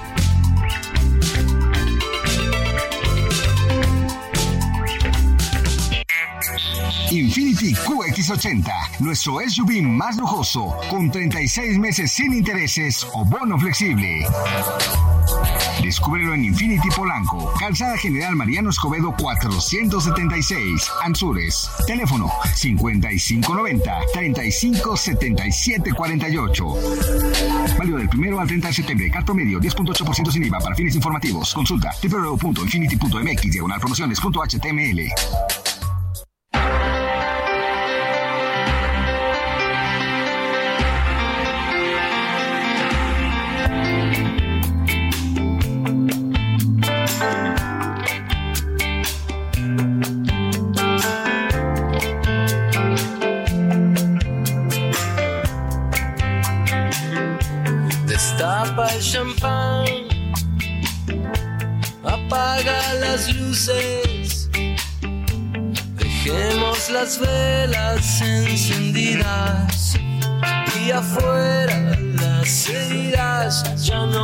pienses más en nuestro pasado. Hagamos que choquen nuestras copas por habernos encontrado y porque puedo mirar el cielo, besar tus manos, sentir tu cuerpo, decir tu nombre y las caricias la brisa que aviva el fuego de nuestro amor. de nuestro amor. Puedo ser luz de noche, ser luz de día, frenar el mundo por un segundo. Y las caricias serán la brisa que aviva el fuego de nuestro amor, 8 de la mañana con 32 minutos hora del centro del país y antes de que pasemos con Héctor Alejandro Vieira para que nos diga qué nos trae en la tercera parte de las efemérides musicales. Le invito a que me escriba a mis redes sociales. Yo le voy- seguiré diciendo Twitter. Dicen, ya no se dice Twitter, es X. Pero si uno se mete a Google y busca X, no aparece. Twitter.com. Ahí está. Seguirá siendo Twitter y yo estoy en arroba Alex Sánchez MX. Le estoy subiendo parte de la información que hemos tratado aquí. Lo más destacado la semana pasada con Jimena Céspedes. La visita de Xochitl Galvez al PRI. ¿Quién lo iba a decir, no? La enemiga número uno de el priismo, ovacionada, que prometen que no le va a pasar lo que a la aspirante a la candidatura o candidata al gobierno del Estado de México, Alejandra del Moral, quien se quedó con medio apoyo del PAN, ¿no? Acá dice el PRI, sí vamos con todo. Pero bueno, arroba Alex Sánchez MX, escríbame y aquí le contestamos. Héctor Vieira, cuéntanos qué nos traes en la tercera parte de las efemérides musicales. Así es, mi querido Alex, le dimos un giro radical un poquito. Es rock, pero este tema es un tanto romanticón. Una de las agrupaciones de rock en español, este movimiento conocido como rock en tu idioma más destacadas, como lo son los Enanitos Verdes. Y te cuento, Alex, ayer, ayer 8 de septiembre se cumplió el primer aniversario luctuoso del vocalista, líder y fundador de esta agrupación de los Enanitos Verdes, Marciano Cantero, quien partió de este mundo el 8 de septiembre de 2022 y estamos escuchando uno de los grandes éxitos de los enanitos verdes, esto que se llama Luz de Día, que forma parte de su disco titulado Néctar, lanzado en 1999, recordando a Marciano Cantero en su primer aniversario luctuoso. Excelente, uno de los grandes cantantes de la música en español, del llamado eh, rock en tu idioma. Así es. Y yo creo que uno de los años, décadas más importantes de la música, ¿no? Latina. Totalmente, mi querido Alex, lo que fue sobre todo la segunda mitad de la década de los 80 y gran parte, o si no es que toda la década de los 90. No empieza a dar el viejazo con que esa sí era música, no como ahora. Pues Ya te la he escuchado dos, tres veces. la buena música, vamos a decirlo así, nunca va a pasar de moda, mi Alex. Muy bien, gracias Héctor. Vamos a ver con qué nos sorprendes más adelante. claro que sí, mi Alex.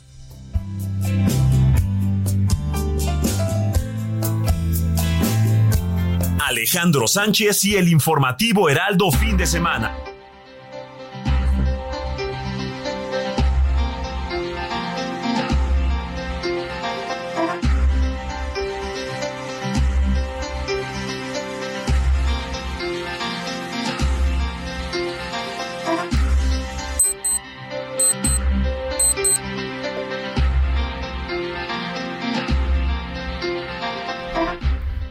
Vámonos con Roberto José Pacheco, quien nos tiene información relevante sobre lo que ocurrió el día de ayer en la Cámara de Diputados al recibir el paquete presupuestal proyectado para el 2024 por parte del Poder Ejecutivo. Fue el secretario de Hacienda y defendió su plan económico para el próximo año allá en la máxima tribuna del país.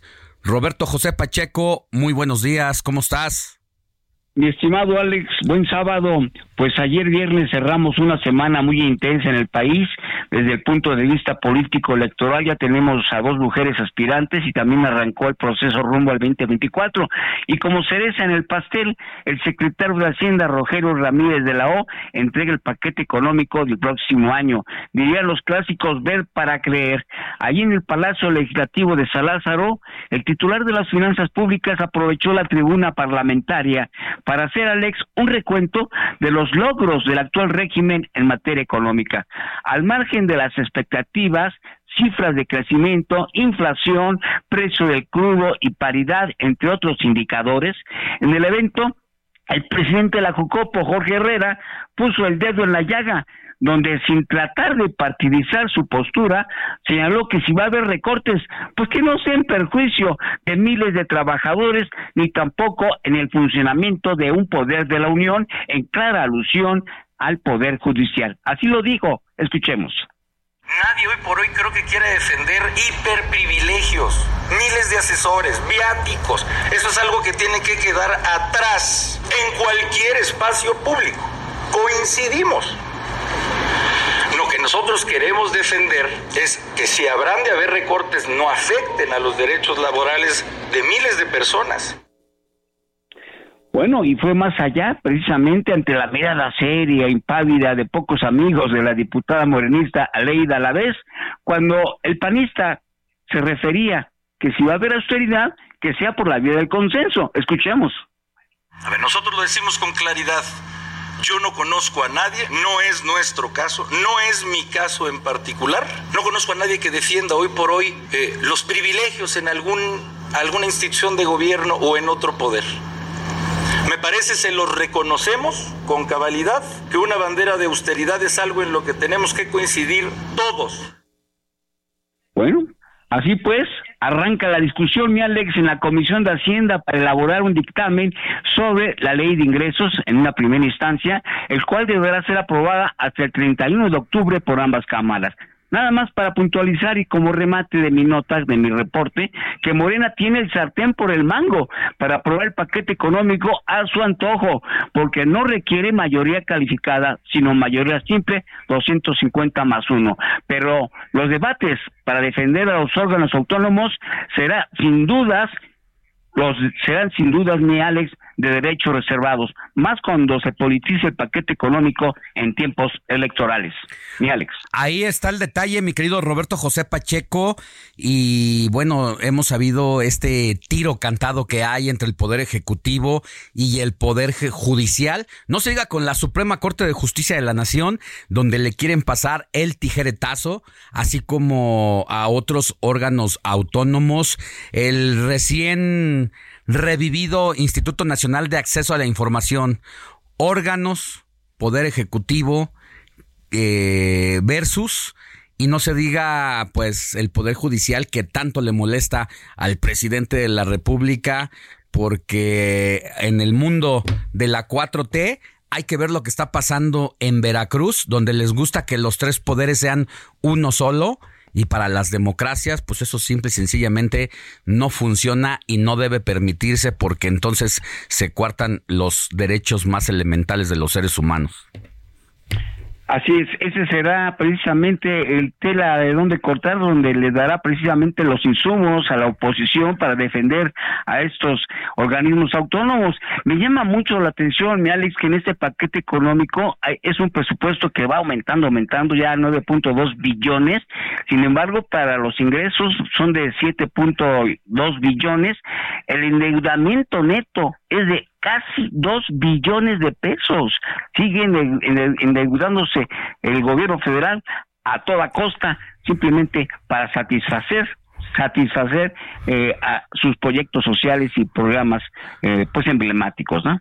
Pues otra de las mentiras, ¿no? Ya que era parte de la cuatro, no mentir, no robar, no traicionar, en el tema de que nos dijeron que no más deuda pública, pues eso mm, se quedó en el pasado porque este gobierno también se ha endeudado, le ha pedido al Banco de México eh, recursos para pues sus programas asistencialistas porque en esta administración todo se centra en dar dinero a las personas. No, no queremos decir que en el tema de los eh, las personas adultas mayores pues se lo merezcan pero hay otras políticas públicas de entrega de recursos que han sido criticadas porque son más una dádiva para hacerse del voto en tiempos electorales y ese es el, el tema que se cuestiona. Un médico gana ocho mil pesos al mes cuando se regalan seis mil pesos a las personas que no trabajan. es así el, el hilo más delgado por lo que se puede ver ese asunto. Pero vamos a estar pendientes mi querido Roberto José Pacheco, te mando un abrazo y que tengas buen día. Igualmente, mi estimado Alex, buen sábado. Entrevista, informativo fin de semana.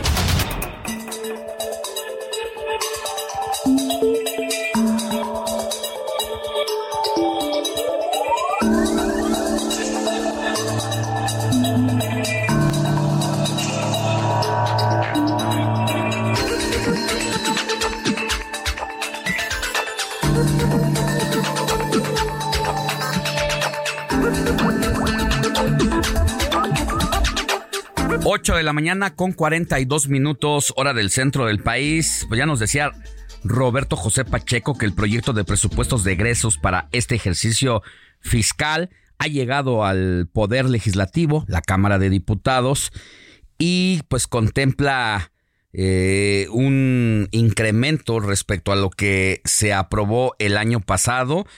Vámonos a la entrevista con Héctor Saúl Telles, él es diputado, secretario de la Comisión de Hacienda, quien ayer de inmediato le echó una revisada a esta propuesta del paquete presupuestal. Querido diputado, muy buenos días, ¿con qué te encontraste? ¿Cómo estás?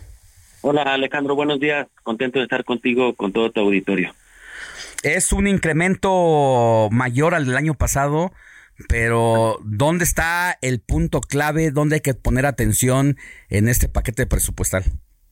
Pues fíjate Alejandro que como bien mencionas, año con año este gobierno de Andrés Manuel López Obrador ha tenido los recursos suficientes y más amplios en toda la historia del país. Eh, el año pasado, bueno, más bien el año que, estamos cursando, eh, tenemos autorizado o se autorizó desde la Cámara de Diputados gastar 8.2, 8.3 casi billones de pesos. Pero ahora este presupuesto, este proyecto que mandan para 2024, contempla 9.06 billones de pesos en el gasto público. Esto pues es un crecimiento mayor, es un, es un crecimiento considerable, Alejandro, pero hay que enmarcarlo muy bien y ver los puntos finos de dónde está este aumento. Y desgraciadamente tengo que comentarte, Alejandro, que la deuda pública es uno de los principales financiamientos que marca este presupuesto y que ha venido marcando eh, el incremento de la deuda pública año con año. Eh, contrario a lo que dice el presidente López Obrador, por supuesto que hay un endeudamiento eh, pues considerable para nuestro país. Simplemente, eh, Alejandro, pues se está previendo prácticamente 2.5 billones de pesos para el techo de endeudamiento en el próximo año 2024. Como nunca se había visto, esto está esto es prácticamente un 68% de crecimiento del techo de la deuda de este año al año 2024. Y, y pues eso realmente va a cerrar los números, Alejandro, en tema de deuda pública, pues más allá de los 15 billones de pesos en deuda pública en los saldos históricos acumulados por nuestro país. ¿Qué te quiero decir con esto? Que Andrés Manuel López Obrador recibió el país con 10.5 billones de saldo histórico de deuda. Pues bueno, cuando salga posiblemente el presidente López Obrador, dejará una deuda de casi 16 billones de pesos. Esto habla de un crecimiento del 60% de la deuda tan solo en un sexenio. A ver, este es un tema relevante porque es algo del que poco se habla por ser un tema técnico, por ser un tema estratosférico, porque aparentemente no tiene una historia digna de contarse, pero pues lo que nos estás diciendo, diputado, eh, debe de ponernos a preocupar porque es la manera en que se está gobernando para administrar los recursos que se entregan a la gente. Y la gente debe estar enterada que si bien pueden beneficiarle estos recursos que le entregan cada mes o cada dos meses, tiene que estar la gente enterada que son recursos que no está generando la nación, que no están siendo captados de nuestros propios impuestos, sino que se está echando mano de préstamos internacionales, algo que se dijo y se condenó hasta el cansancio durante campaña y durante los 18 años que López Obrador fue eh, eterno opositor, que cuando él llegara a la administración pública, además de otras promesas, no se iba a echar mano de la deuda. Y resulta que es todo lo contrario y peor, porque bien dices, 10.5 billones para lo que va ahorita 15 más de 15 billones y lo que se espera que se termine su sexenio esto quiere decir que año con año nuestros hijos y posiblemente nuestros nietos ya están endeudados con estos recursos para que se repartan a la gente. Yo decía, el tema de los adultos mayores es un tema que no podemos eh, regatear, que creo que todos nuestros adultos mayores se lo merecen por lo que le han aportado a la vida económica de este país, pero hay personas que están en facultades y en las capacidades de trabajar y sin embargo esta administración no ha, preferido regalar los recursos. Fíjate, Alejandro, que el gasto de este sexenio, el sello del gasto, se enmarca perfectamente eh, en dos cuestiones muy importantes. Primero, lo que es el gasto social, y en donde quiero aclarar que Acción Nacional, de verdad, jamás vamos a estar en contra de la inversión en gasto social.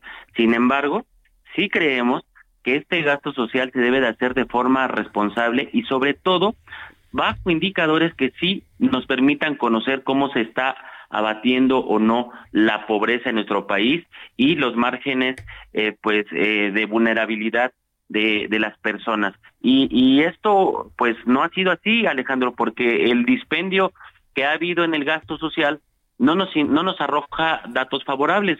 Por lo menos en el área de salud, hoy hay 50 millones de personas que ha acreditado eh, en sus investigaciones el Coneval que no tienen acceso a salud.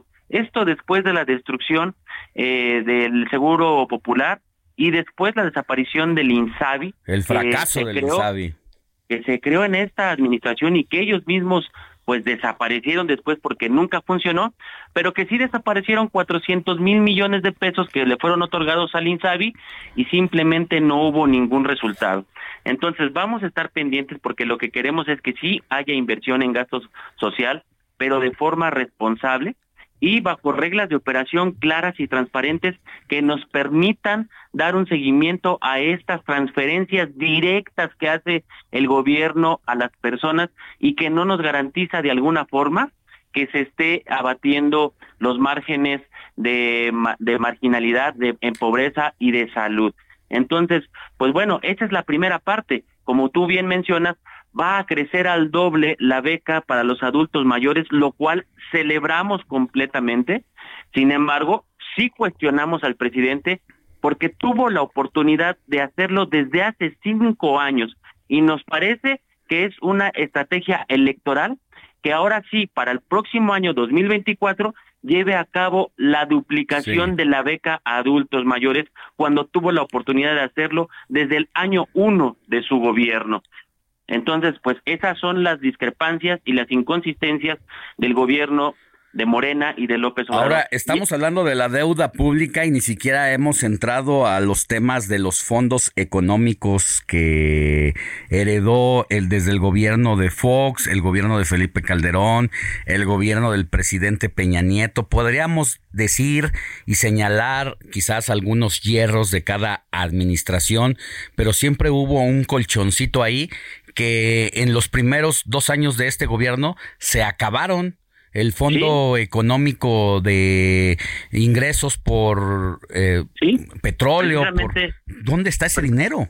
precisamente eh, eh, en los dos, tres primeros años de gobierno de López Obrador, eh, pues prácticamente desfondaron los fondos de estabilización de los ingresos presupuestarios y los fondos de los ingresos petroleros y los fondos de, eh, lo- de los para apoyar a las entidades federativas. Entonces, pues sí, en efecto, eh, este gobierno no se ha caracterizado por tener un buen manejo de las finanzas públicas. Y bien lo mencionabas tú, para construir todo este eh, pues techo que vamos a tener de gasto que supera ya los 9 billones de pesos para el año 2024, eh, hoy nos encontramos que esta administración no ha sido capaz de llevar a cabo una recaudación eh, vía tributaria que nos permita solventar los las obligaciones de gasto. Hoy te quiero decir, Alejandro, que hay un déficit presupuestario al día de hoy, enmarcado en el primer semestre del año 2023, se han gastado 473 mil millones de pesos de más, es decir, que no es dinero que no tiene el gobierno, que no lo recaudó, se lo gastó, pues entonces ¿de dónde? Pues de deuda pública. Claro. Ese es el déficit y rompen con el principio de equilibrio presupuestal en donde no puedes gastar más de lo que de lo que no tienes. Entonces este gobierno sí ha echado mano de la deuda pública y el otro sello que te quiero comentar Alejandro que primero es el gasto eh, social es el sello eh, primordial de este gobierno, el otro sello de gasto, en donde verdaderamente sí es un dispendio que no tiene ningún sentido, es el gasto en la inversión de las megaobras que ha llevado el presidente por capricho personal. Bueno, ya, ya, ya ni me digas el asunto de el tren Maya, por ejemplo. ¿Con cuánto se prometió que se iba a invertir y se ha triplicado la inversión y probablemente se eleve todavía? Fíjate, el tren Maya, como bien lo mencionas, dijeron que costaría 120 mil millones de pesos. Ya van Bueno, 400, ¿no? al día de hoy, al día de hoy, al corte, digamos, del primer semestre del año 2023, ya se han gastado 275 mil millones de pesos. Es decir, que se ha gastado 155 mil millones de pesos de más. Pero eso no es lo más grave, Alejandro. En el año 2024 se prevé una inversión al tren Maya de 115 mil millones de pesos más para 2024. Es decir, no que se inauguraba en diciembre el tren Maya. Sí, nah. Oye, Pues y, pa- y para decirle y darle referencia a la audiencia para que entienda un poco cómo van sucediendo los temas, porque si no luego eh, se habla de los temas por separado, pero aquí vale la pena destacar el asunto del INAI, que quiso desaparecer el INAI. Y, y de sus decretos de ocultar la información. En este tema que estás hablando, de donde el proyecto iba a costar 120, que llega casi a 300 y seguramente superará los 400 millones, 400 mil millones de pesos, pues el INAI no lo quieren porque les revisa esas cuentas. Claro, y fíjate cuál, fí- fíjate cuál es la ironía de todo este gasto presupuestal, que el INAI le cuesta a los mexicanos solamente mil millones de Sí. pesos al año. Fíjate, con el gasto que ha hecho en sus mega obras, Una pues prácticamente te quiero decir que yo creo que el INAI podría vivir al menos 100 o más años Bien. eh, de, de, de trabajo en lo que el señor López Obrador ha invertido en las mega obras. Entonces, sí, eh, eh, es una eh, incongruencia, es un ataque directo a la transparencia, Bien. porque justamente a través del INAI nos podemos enterar de los gastos eh, Gracias, diputado. Gracias. Muchas gracias, Alejandro. Abrazo, buen día. La noticia no descansa. Usted necesita estar bien informado también el fin de semana. Esto es Informativo El Heraldo Fin de Semana. Regresamos.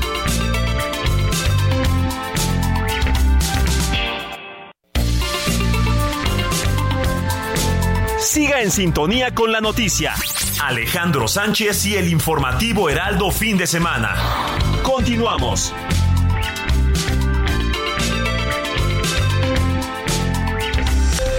Esto es Noticias a la Hora. Heraldo Radio le informa.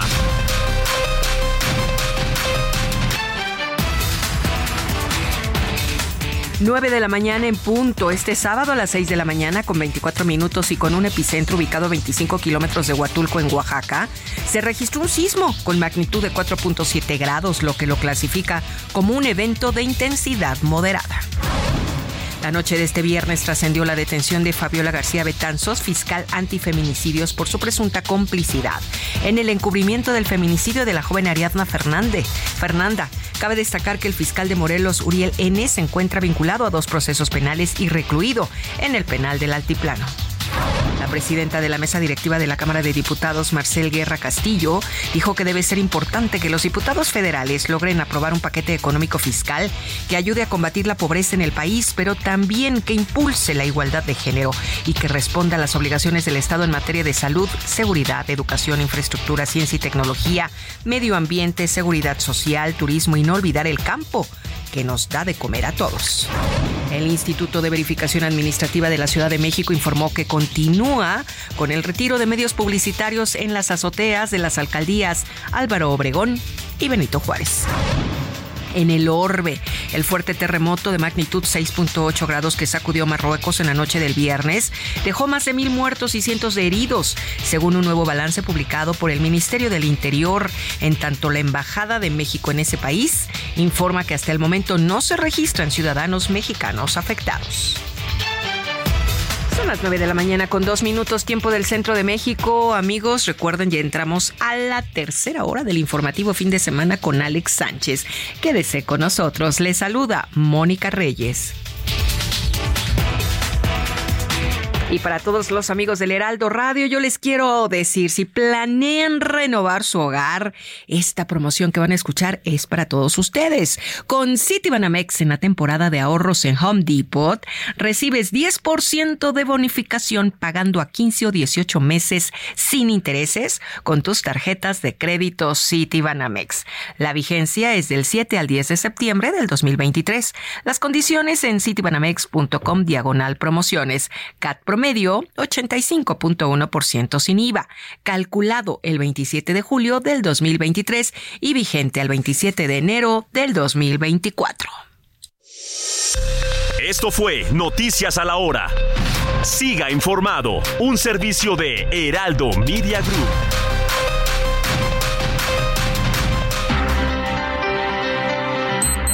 Nueve de la mañana con tres minutos. Oye, Moni, ahorita que te escuchaba relatar el tema del el sismo de esta mañana con epicentro en Oaxaca, pues nos hace recordar septiembre.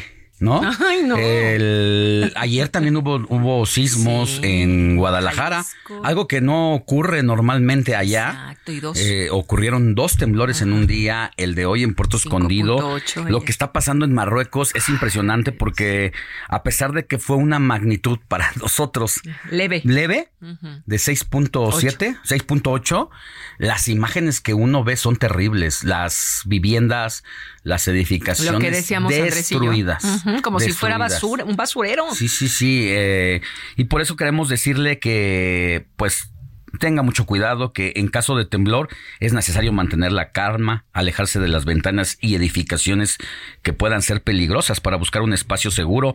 Previo al sismo se, se recomienda tener una mochila de emergencia y si se encuentra en una ciudad costera, alejarse del mar una vez finalizado el terremoto, porque luego suelen venir como una especie de réplicas y bueno, pues luego eh, tomar por sorpresa a las personas y nunca usar las escaleras, porque en caso de una fuerte sacudida, lo primero que se viene abajo y se colapsa es las A escaleras. menos que sean las de emergencia. A menos que sean las de emergencia y dicen que después de un tercer piso ya no salga a ir corriendo.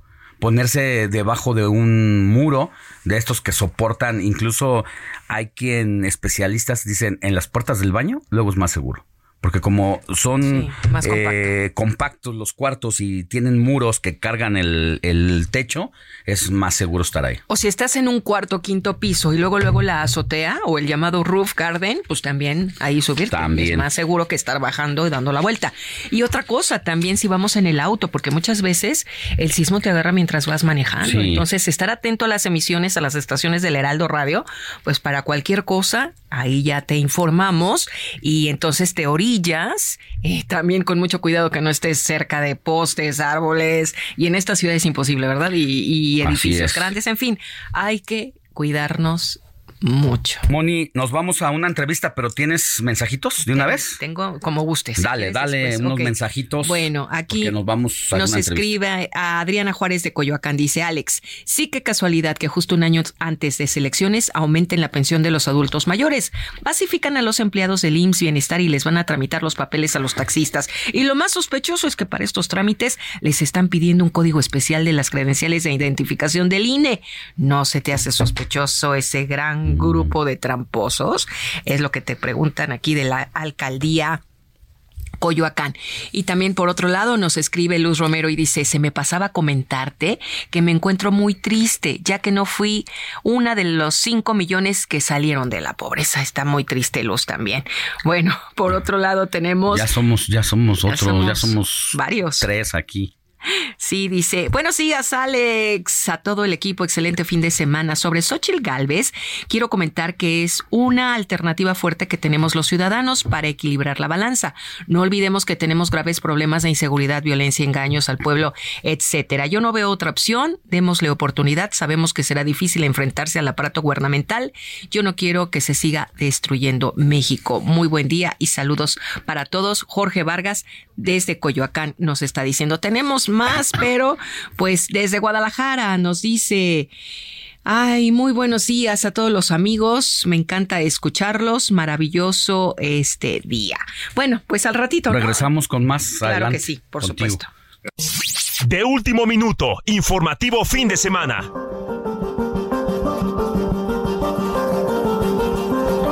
Oiga, tenemos información de última hora. Alan Rodríguez, ¿qué está pasando allá en la Secretaría de Seguridad Ciudadana? ¿Qué pasa con el titular de esa dependencia, Omar García Harfuch? Hola, ¿qué tal amigos? Muy buenos días. Pues hace unos minutos acabamos de presenciar el arribo del titular de la Secretaría de Seguridad Ciudadana al edificio de gobierno de la Ciudad de México, al edificio virreinal, en donde pues existe el rumor muy fuerte de que el día de hoy va a presentar su renuncia ante el jefe de gobierno Martín Batres de la Ciudad de México, Martín Batres de la Ciudad de México. Intentamos dialogar con él, intentamos preguntarle, sin embargo, pues su respuesta no no tuvimos ninguna respuesta. Ingresó rápidamente a las instalaciones de gobierno de la Ciudad de México, en donde se va a llevar a cabo en estos momentos un evento, eh, pues en conjunto también con personal de la Embajada de China. Ya también pudimos eh, eh, estar al lado del jefe de gobierno Martí Batres, a quien también les preguntamos si sabía sobre la intención del secretario de Seguridad Ciudadana de presentar su renuncia y con esto contender por un espacio público en, al gobierno de la Ciudad de México. Cabe destacar que pues este evento va a durar aproximadamente una hora y media,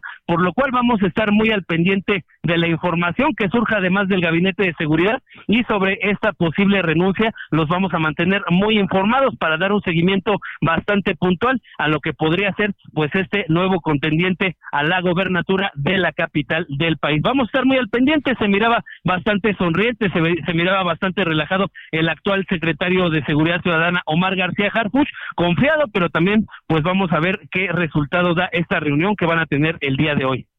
Mi querido Alan, uno de los funcionarios predilectos de la jefa de gobierno que le ha ayudado a bajar los índices de la delincuencia en la capital del país. Eso no significa que ya esté todo resuelto, pero de acuerdo a los estudios de opinión, incluyendo los de El Heraldo Media Group, se habla de que si querían ganarle a la oposición, se llamaba Omar García el aspirante que podía aplastar al PAN, PRI y PRD. De lo contrario, Morena peligraba en la capital. Hay que recordar lo que pasó en el 2021, donde Morena perdió la mitad de las alcaldías y de no haber sido la candidatura de Omar García Harfush, eh, pues seguramente lo hubiera tenido muy, muy difícil Morena.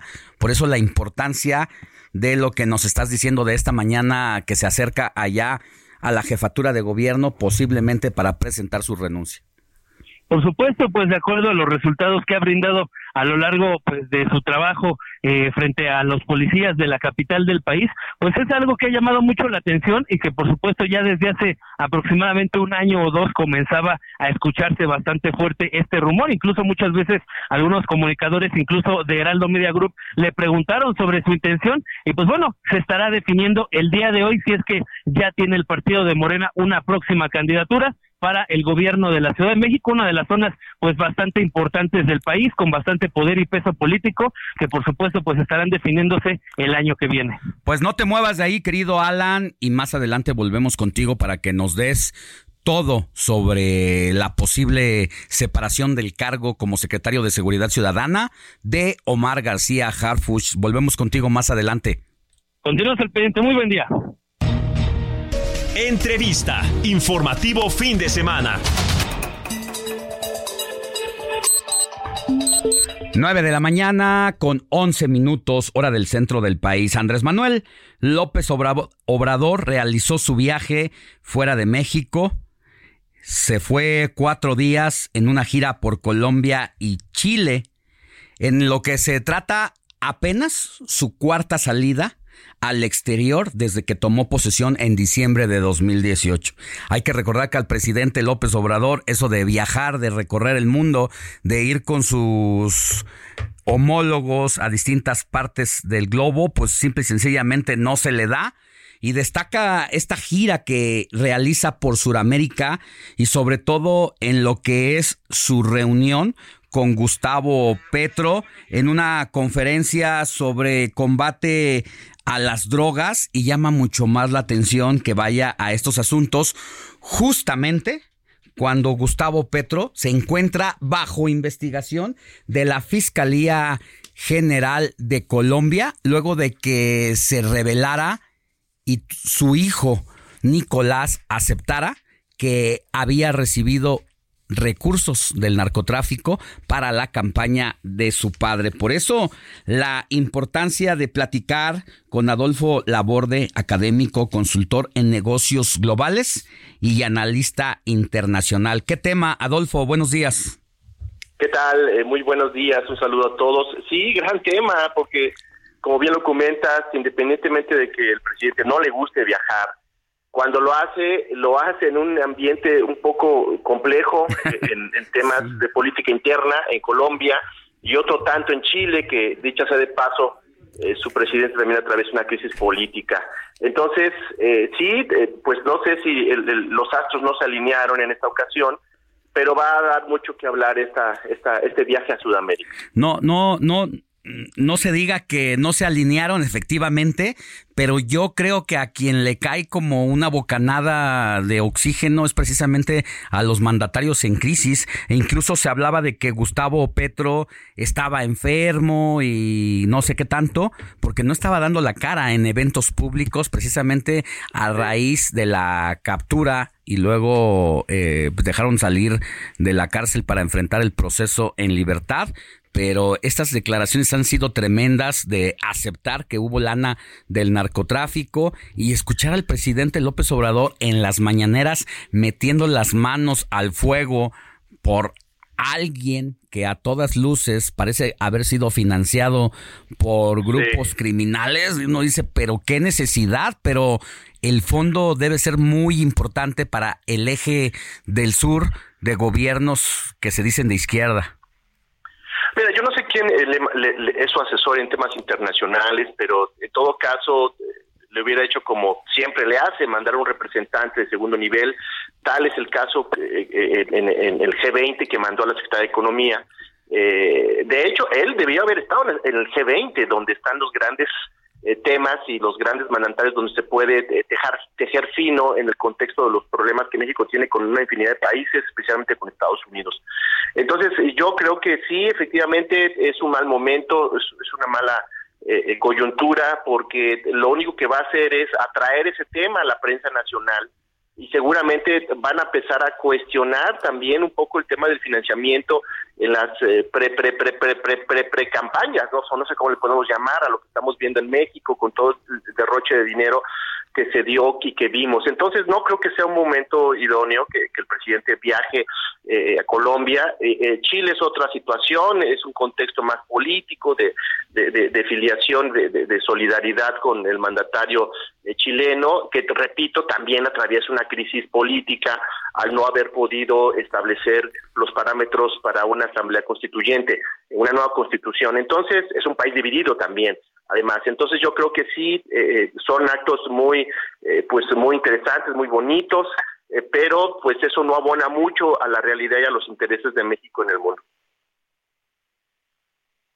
Siempre polémico el presidente López Obrador, porque en esta visita también dijo, yo no voy a, a volar por aires peruanos.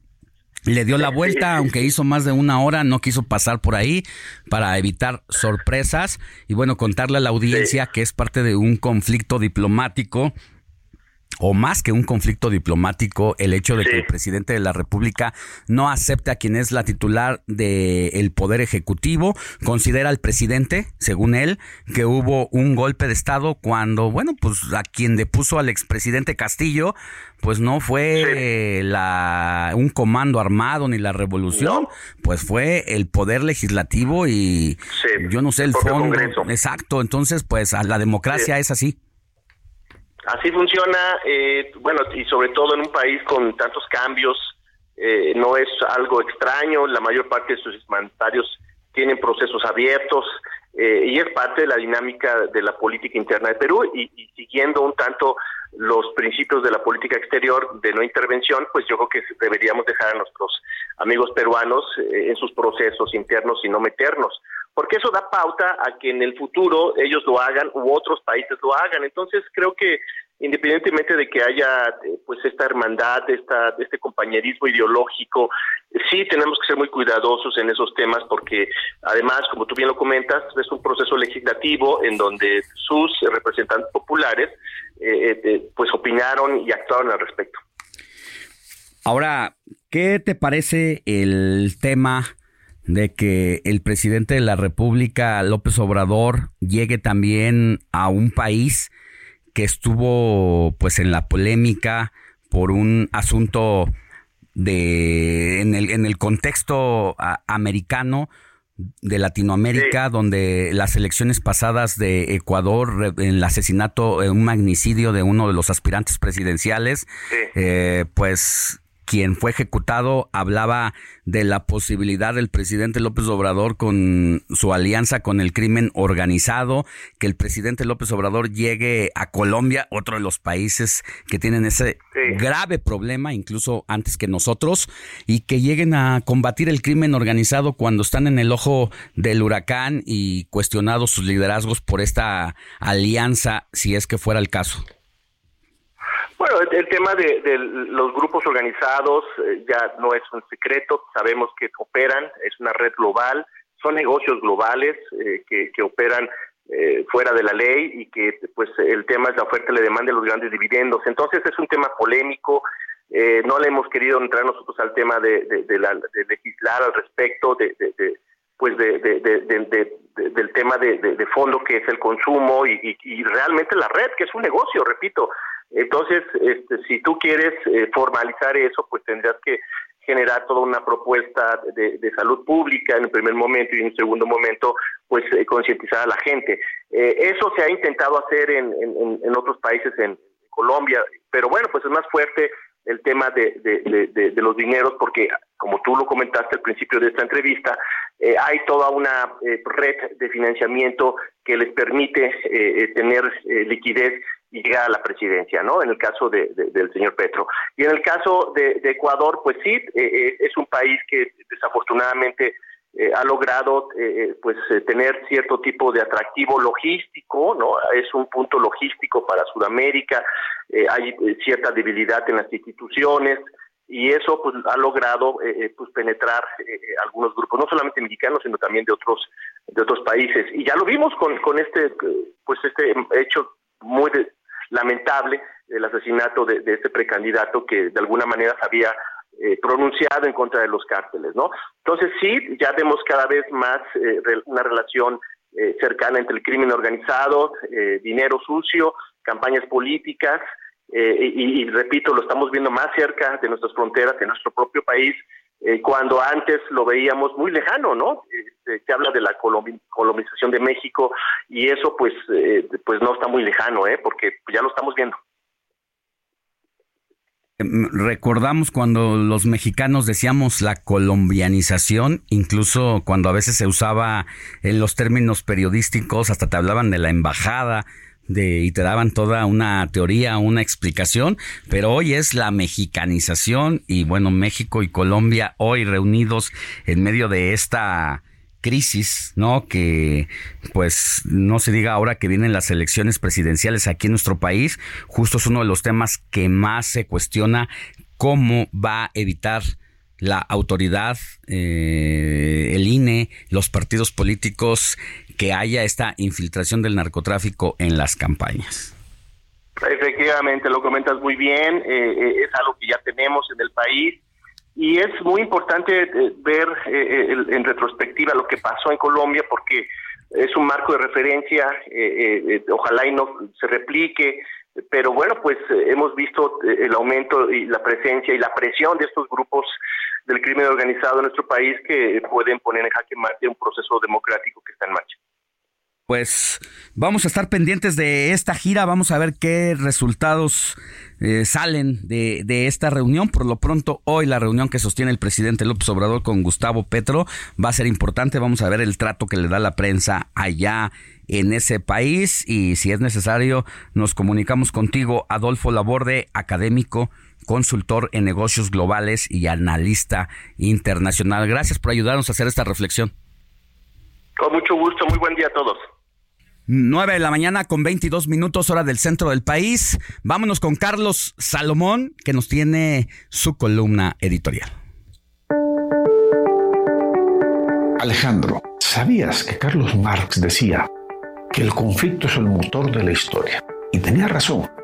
Cuando las sociedades cambian es cuando hubo una revolución y con ella un cambio. En este siglo XXI, el conflicto se expresa como una polarización que comienza con una división, con una línea imaginaria que separa a los nuestros de los otros. Esa línea a veces es real, como las fronteras físicas entre los territorios, y a veces es simbólica, como las diferencias ideológicas o los gustos culturales. Pero sin esa línea no es posible la polarización. Pero una vez que la línea existe, el conflicto está servido, está ahí, y a partir de ahí solo vemos lo bueno tiene un lado y lo malo que tiene cualquier otra opción. La polarización es algo consustancial a la vida humana, pero la polarización tiene un límite y surge la crispación y la discusión adopta un tono bronco y el debate se llena de insultos y descalificación. La democracia se resiente se deslegitima. Polarización y crispación no son lo mismo. La polarización es el caldo de cultivo para que se genere la crispación, pero la crispación viene con insultos y agravios y por ende el acuerdo se ve más difícil, bloquea la posibilidad de un acuerdo.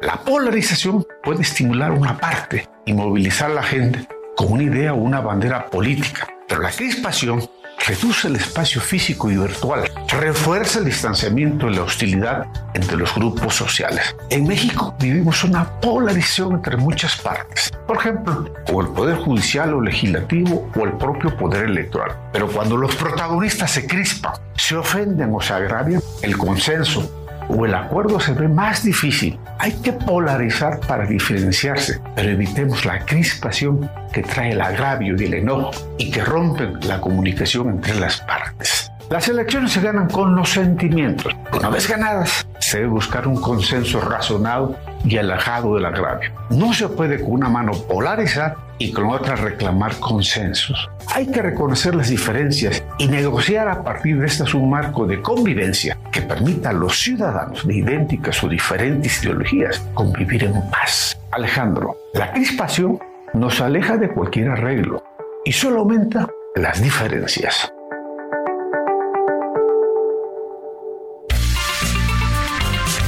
La noticia no descansa. Usted necesita estar bien informado también el fin de semana. Esto es Informativo El Heraldo Fin de Semana. Regresamos.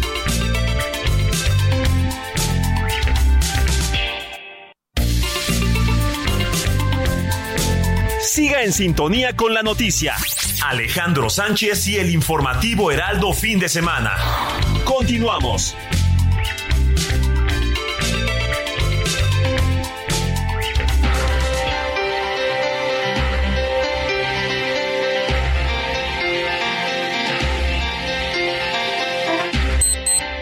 9 de la mañana con 30 minutos, hora del centro del país.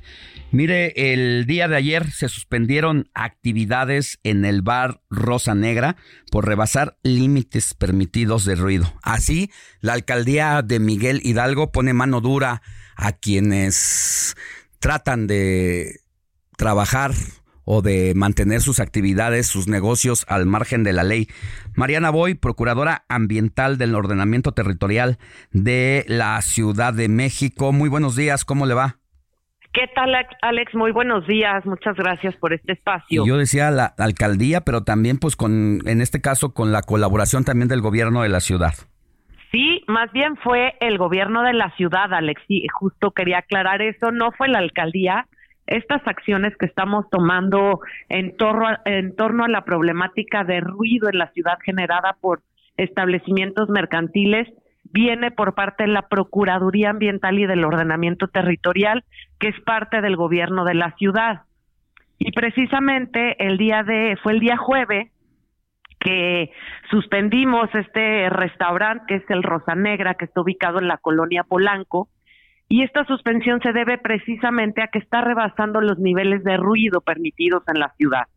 Y a partir de diversas eh, denuncias ciudadanas es como la PAOT se entera de pues de estos establecimientos ruidosos que existen en la ciudad y desafortunadamente con este establecimiento con el Rosa Negra Estuvimos cinco meses en comunicación, desde el mes de mayo hasta el mes de septiembre, este mes de septiembre. Estuvimos en una constante comunicación eh, y lo primero que le hicimos saber a este negocio es que estaba rebasando los decibeles permitidos por la normatividad y en segundo lugar le hicimos un exhorto para que tomara medidas para insonorizar de manera permanente su establecimiento mercantil y evitar así estar rebasando los niveles de ruido. Sin embargo, este negocio, el Rosa Negra, pues hizo caso omiso prácticamente de los más de cuatro exhortos que le hicimos para el cumplimiento voluntario y fue por eso que el día jueves pues suspendimos actividades de este de este restaurant bar. Y pues bueno los sellos únicamente se van a levantar hasta el momento en el que el restaurante acredite haber adoptado medidas permanentes de insonorización que garanticen cumplir con los niveles de ruido permitidos aquí en el territorio de la Ciudad de México. Oigan, no, no sé, no sé, Mariana, cómo llamarlo, pero hay que tenerlos o que, o tratar de tenerlos muy bien puestos como para desatender las recomendaciones de la autoridad de que cuántas oportunidades se le dieron cuatro y desafiar, ¿no? Sí, definitivamente, Alex, esta es una pues una respuesta que vemos de manera recurrente en muchos de estos establecimientos mercantiles que hacen caso omiso de estos exhortos y minimizan eh, pues las acciones que se pueden tomar y las atribuciones que tienen ciertas autoridades como la PAOT y las implicaciones que puede tener para ellos pues una suspensión de esta naturaleza, ¿no? Me parece que, que, que pues un exhorto como el que hacemos, pues yo creo que consideran que pues se queda en un exhorto nada más. Sin embargo, para... Mariana, me llama mucho la atención esto de, de que hayan ustedes decidido poner orden y me imagino que no es el único establecimiento, debe haber muchos, yo conozco uno por aquí, muy cerquita de donde estamos, que llega uno a, a que tengo a una persona que vive aquí a cuatro cuadras, llega uno ahí a, la visita, son las 11, 12 de la noche y no se puede ni, ni hablar dentro de la casa porque los lugares, es un lugar de alitas sonando muy duro. Le vamos a estar pasando los reportes de estos lugares ahora que están con esta pues, mano enérgica para que no haya estos desafíos que molestan a los vecinos. Por favor, y justamente Alex, me gustaría aprovechar este espacio para invitar a todos los habitantes de la Ciudad de México a que se acerquen a la PAOT, que presenten sus denuncias. Llevamos desde 2019 más de 80 establecimientos mercantiles suspendidos y sí quiero aclarar que por supuesto el propósito no es afectar el empleo ni es afectar la economía de la ciudad ni de estos negocios. Lo que estamos buscando es que se sigan desarrollando estas actividades económicas, pero con respeto a los vecinos y con estricto cumplimiento a la ley. ¿No? El ruido tiene impactos importantes en la salud, entonces es fundamental que se cumpla con las disposiciones en este sentido y es por eso que estamos suspendiendo estos negocios y pues vamos a seguir atendiendo las denuncias de los de los ciudadanos. Estamos por subir a la página de internet de la PAOT un micrositio, una pues una plataforma en la que estaremos informando de todos los establecimientos que hemos suspendido y sobre todo todos aquellos que a partir de estas suspensiones han cumplido y hoy están dentro del marco de la ley, que eso es precisamente lo que estamos buscando con estas acciones, Alex. Oiga, como Mariana, como dato curioso para la gente que nos escucha, ¿Cómo toman esta medición de, de, los decibeles? ¿Cuándo podemos suponer, creer? Digo, mm, el, el oído es, es por sí solo pues un gran filtro, pero a la hora ustedes de, determinar cuándo se rebasaron los niveles, ayúdenos a ejemplificar ese, ese tema. Claro,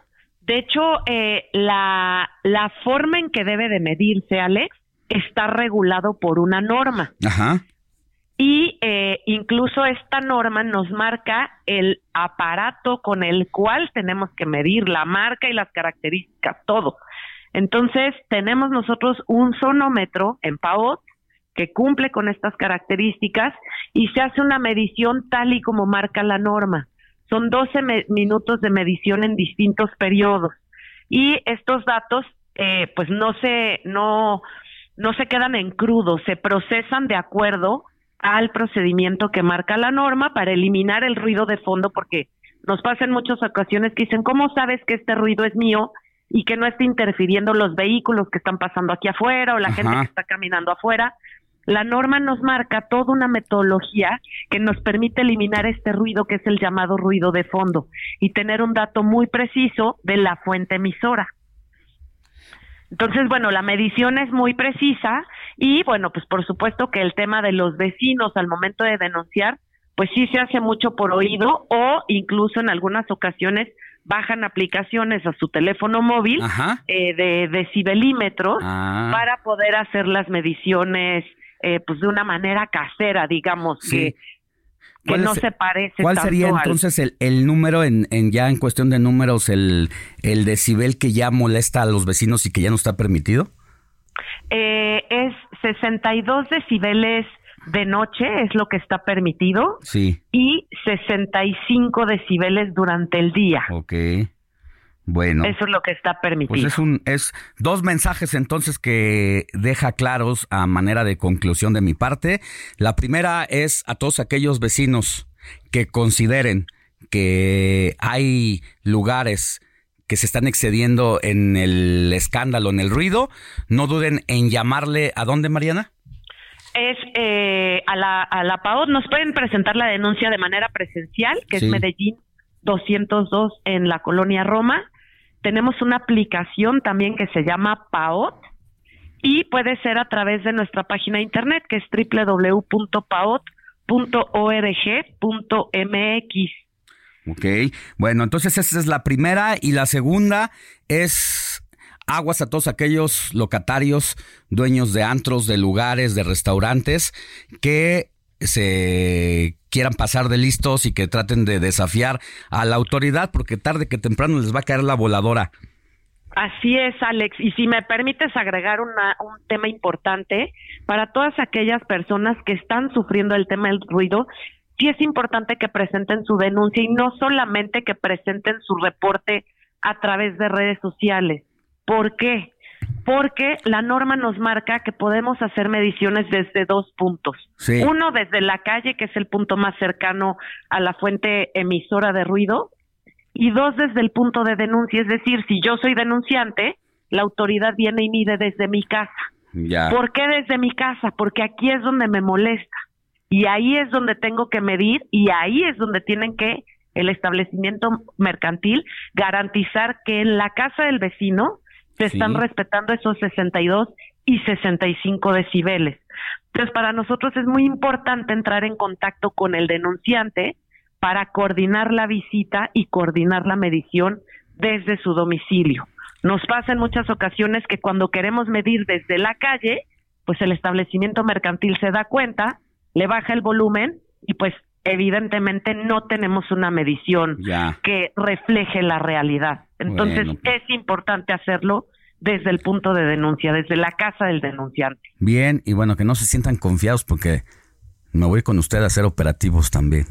¿eh? Por supuesto, invitadísimo, Alex. Bueno, le mando un abrazo, Mariana. Cuídese mucho y estamos en contacto. Hasta pronto. Igualmente, muchas gracias, Alex. Un, un abrazo muy cariñoso. Alejandro Sánchez y el informativo Heraldo fin de semana.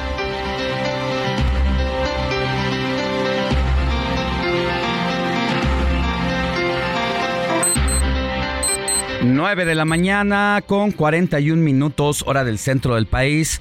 No deje de escribirme a mi Twitter, arroba Alex Sánchez MX. Estamos subiendo toda la información que estamos teniendo aquí en el transcurso del informativo de fin de semana. Ya nos decía nuestro compañero Alan Rodríguez, antes que nadie, sobre la llegada de el todavía secretario de Seguridad Ciudadana, Omar García Harfush, el hombre fuerte de Morena que se apuntala para competir por la jefatura de gobierno de la Ciudad de México y dicen todas las encuestas que de Morena él es el que solamente puede ganarle a la oposición. Así que interesante lo que pase esta mañana porque es probable que en unos minutos ya se esté dando la autorización para, para la baja de el- del secretario de Seguridad Ciudadana.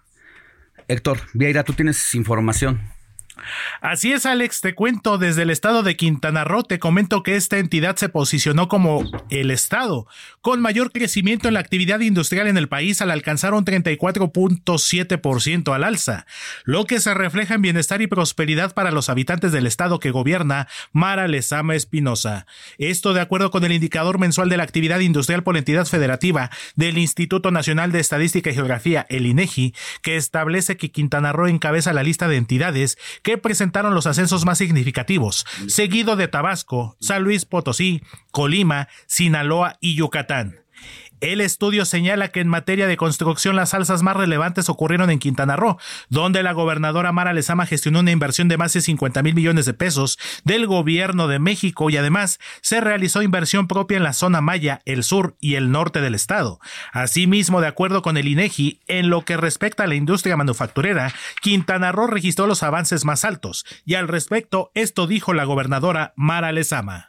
Me da muchísimo gusto informarles que Quintana Roo registra un crecimiento del 34.7 en su actividad industrial. Esto lo mantiene como líder nacional de acuerdo al indicador mensual del mes de mayo del INEGI.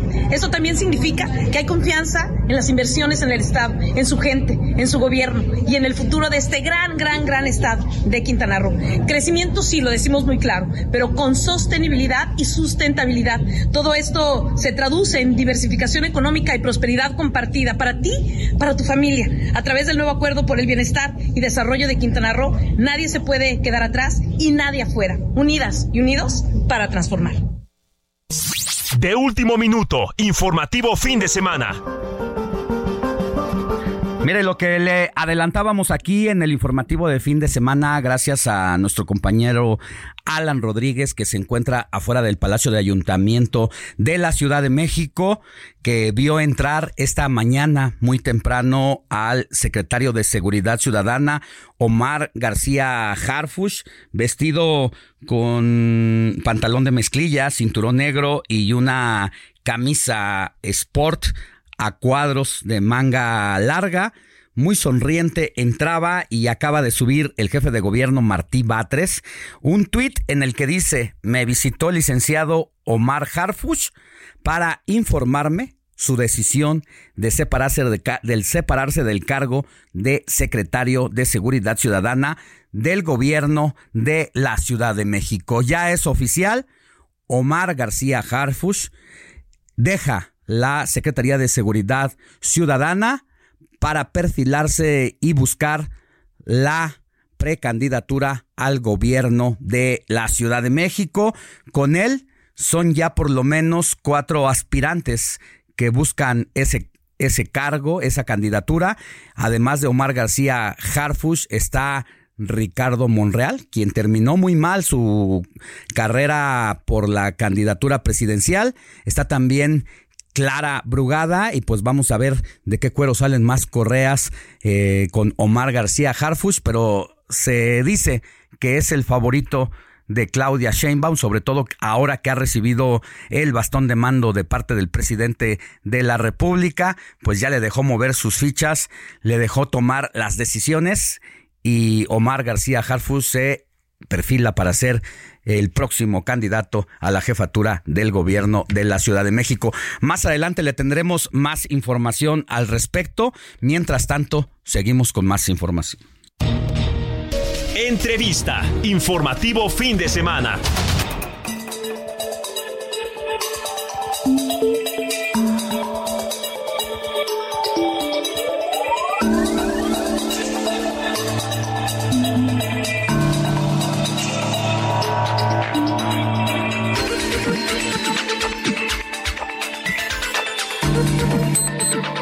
Nueve de la mañana con 46 minutos hora del el centro del país. Mire, el día de ayer se volvió noticia nacional la detención de Alejandro Galván, jefe de gabinete de Tepic Nayarit.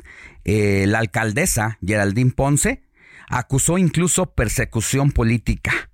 Y bueno, hasta este momento todavía pues no tenemos muy muy claro es, ¿Qué es lo que ocurrió? Se dice que es por una demanda familiar y por eso agradezco que esté en la línea telefónica al fiscal de aquella entidad, pues para hablar al respecto. Querido fiscal, muy buenos días, ¿cómo le va y qué nos puede contar al respecto?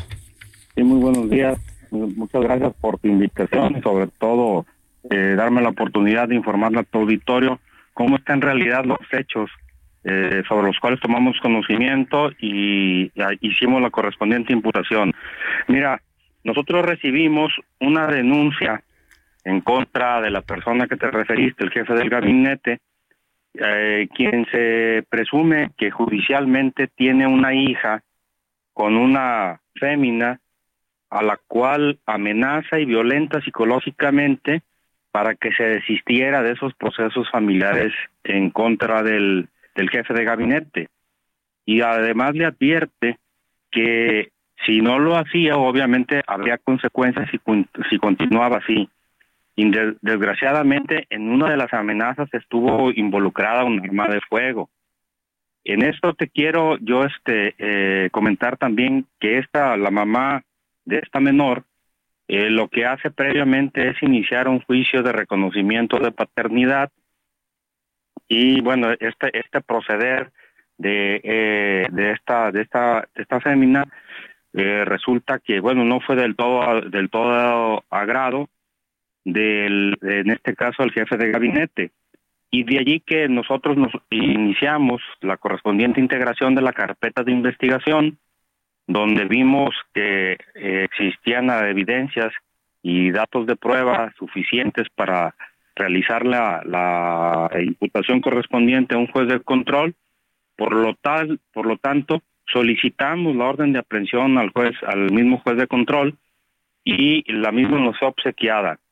Dicha orden de aprehensión, eh, por más de 24 horas no la pudimos nosotros eh, cumplimentar, dado que él se resguardó pues en un domicilio, en un fraccionamiento que está a la salida a Miramar, aquí en Tepic Nayarit, y una vez que corroboramos su, presencia o su estadía dentro de ese mismo inmueble, solicitamos la, este, correspondiente orden de cateo, pues, la cual se la cual se cumplimentó. Y un y adentro del inmueble, bueno, fue detenido el jefe del gabinete eh, eh, y lo mismo te puedo adelantar que fue presentado ante el juez de control el día de ayer por la tarde. Oiga, eh, fiscal Petronilo Díaz Ponce, ¿qué, qué pasa? Eh, ¿Por qué esta detención en la casa de la alcaldesa Geraldine, que incluso hacía una transmisión en redes sociales en vivo diciendo que era una persecución política y era una vendetta del el gobernador Miguel Ángel Navarro a quien señaló de manera directa? ¿Por qué en la No. casa de ella? Sí, mira, el, el, el, este, el jefe de gabinete se encontraba, tenía más de 24 horas en ese domicilio, resguardado, sí, en- es lo que te puedo yo comentar, y situación que no- a nosotros nos, nos obliga para dar el debido cumplimiento a la orden de aprehensión, solicitar la orden de cateo. Pero mira, en cuanto a la persecución política, este, sí lo quiero dejar perfectamente bien claro, que se trata este, de una denuncia que recibimos de una de una mamá eh, este, queriendo que eh, le sea reconocida eh, la hija o su papá, su presunto papá, y, y desgraciadamente por la posición que él tiene de una presencia política y una solvencia también de tipo económico, bueno, pues estaba en este caso eh, impidiendo a través de este tipo de, de hechos de, hechos con apariencia de delito que yo te que yo te resumí al principio eh, para que ella se desistiera. Por lo cual ella viene y presenta la denuncia aquí en la fiscalía.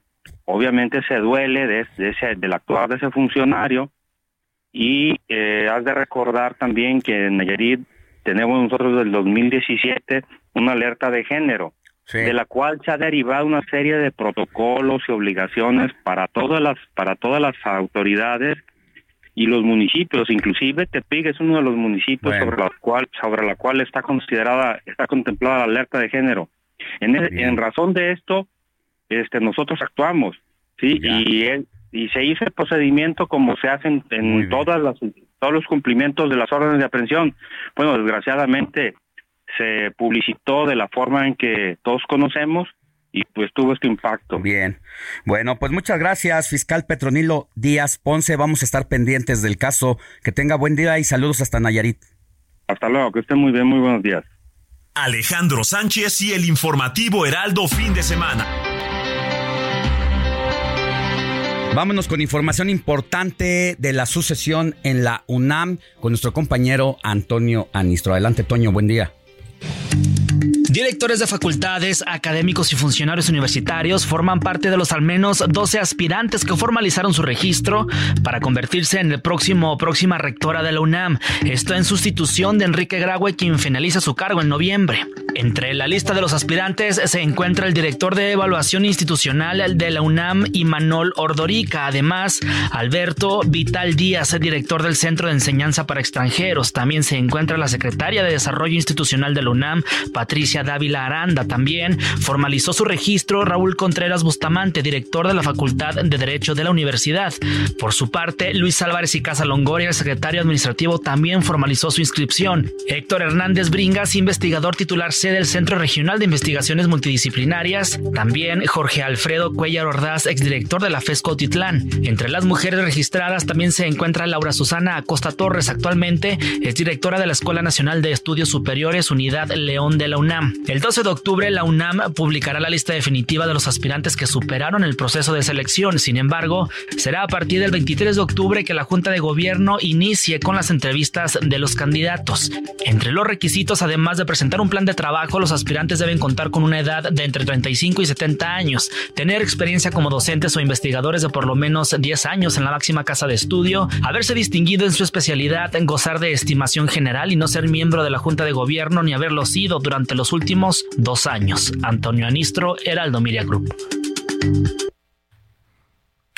Muchísimas gracias a mi compañero y amigo Antonio Anistro, reportero de Heraldo Media Group, con esta sucesión en la Universidad Nacional Autónoma de México. Cuando en este momento son las 9 de la mañana con 54 minutos, hora del centro de la República Mexicana, vámonos a una pausa comercial y los invito a que sigan la transmisión especial con motivo de la renuncia de Omar García Harfuch a la Secretaría de Seguridad Ciudadana de la Ciudad de México a través del Heraldo Televisión en transmisión en espejo con el Heraldo Radio, canal 8.1 de televisión abierta. Pausa y volvemos con más. Heraldo Media Group presentó Alejandro Sánchez y el informativo Heraldo fin de semana. La información y el entretenimiento que usted necesita para estar enterado también en su descanso. Por el Heraldo Radio, con la H que sí suena y ahora también se escucha.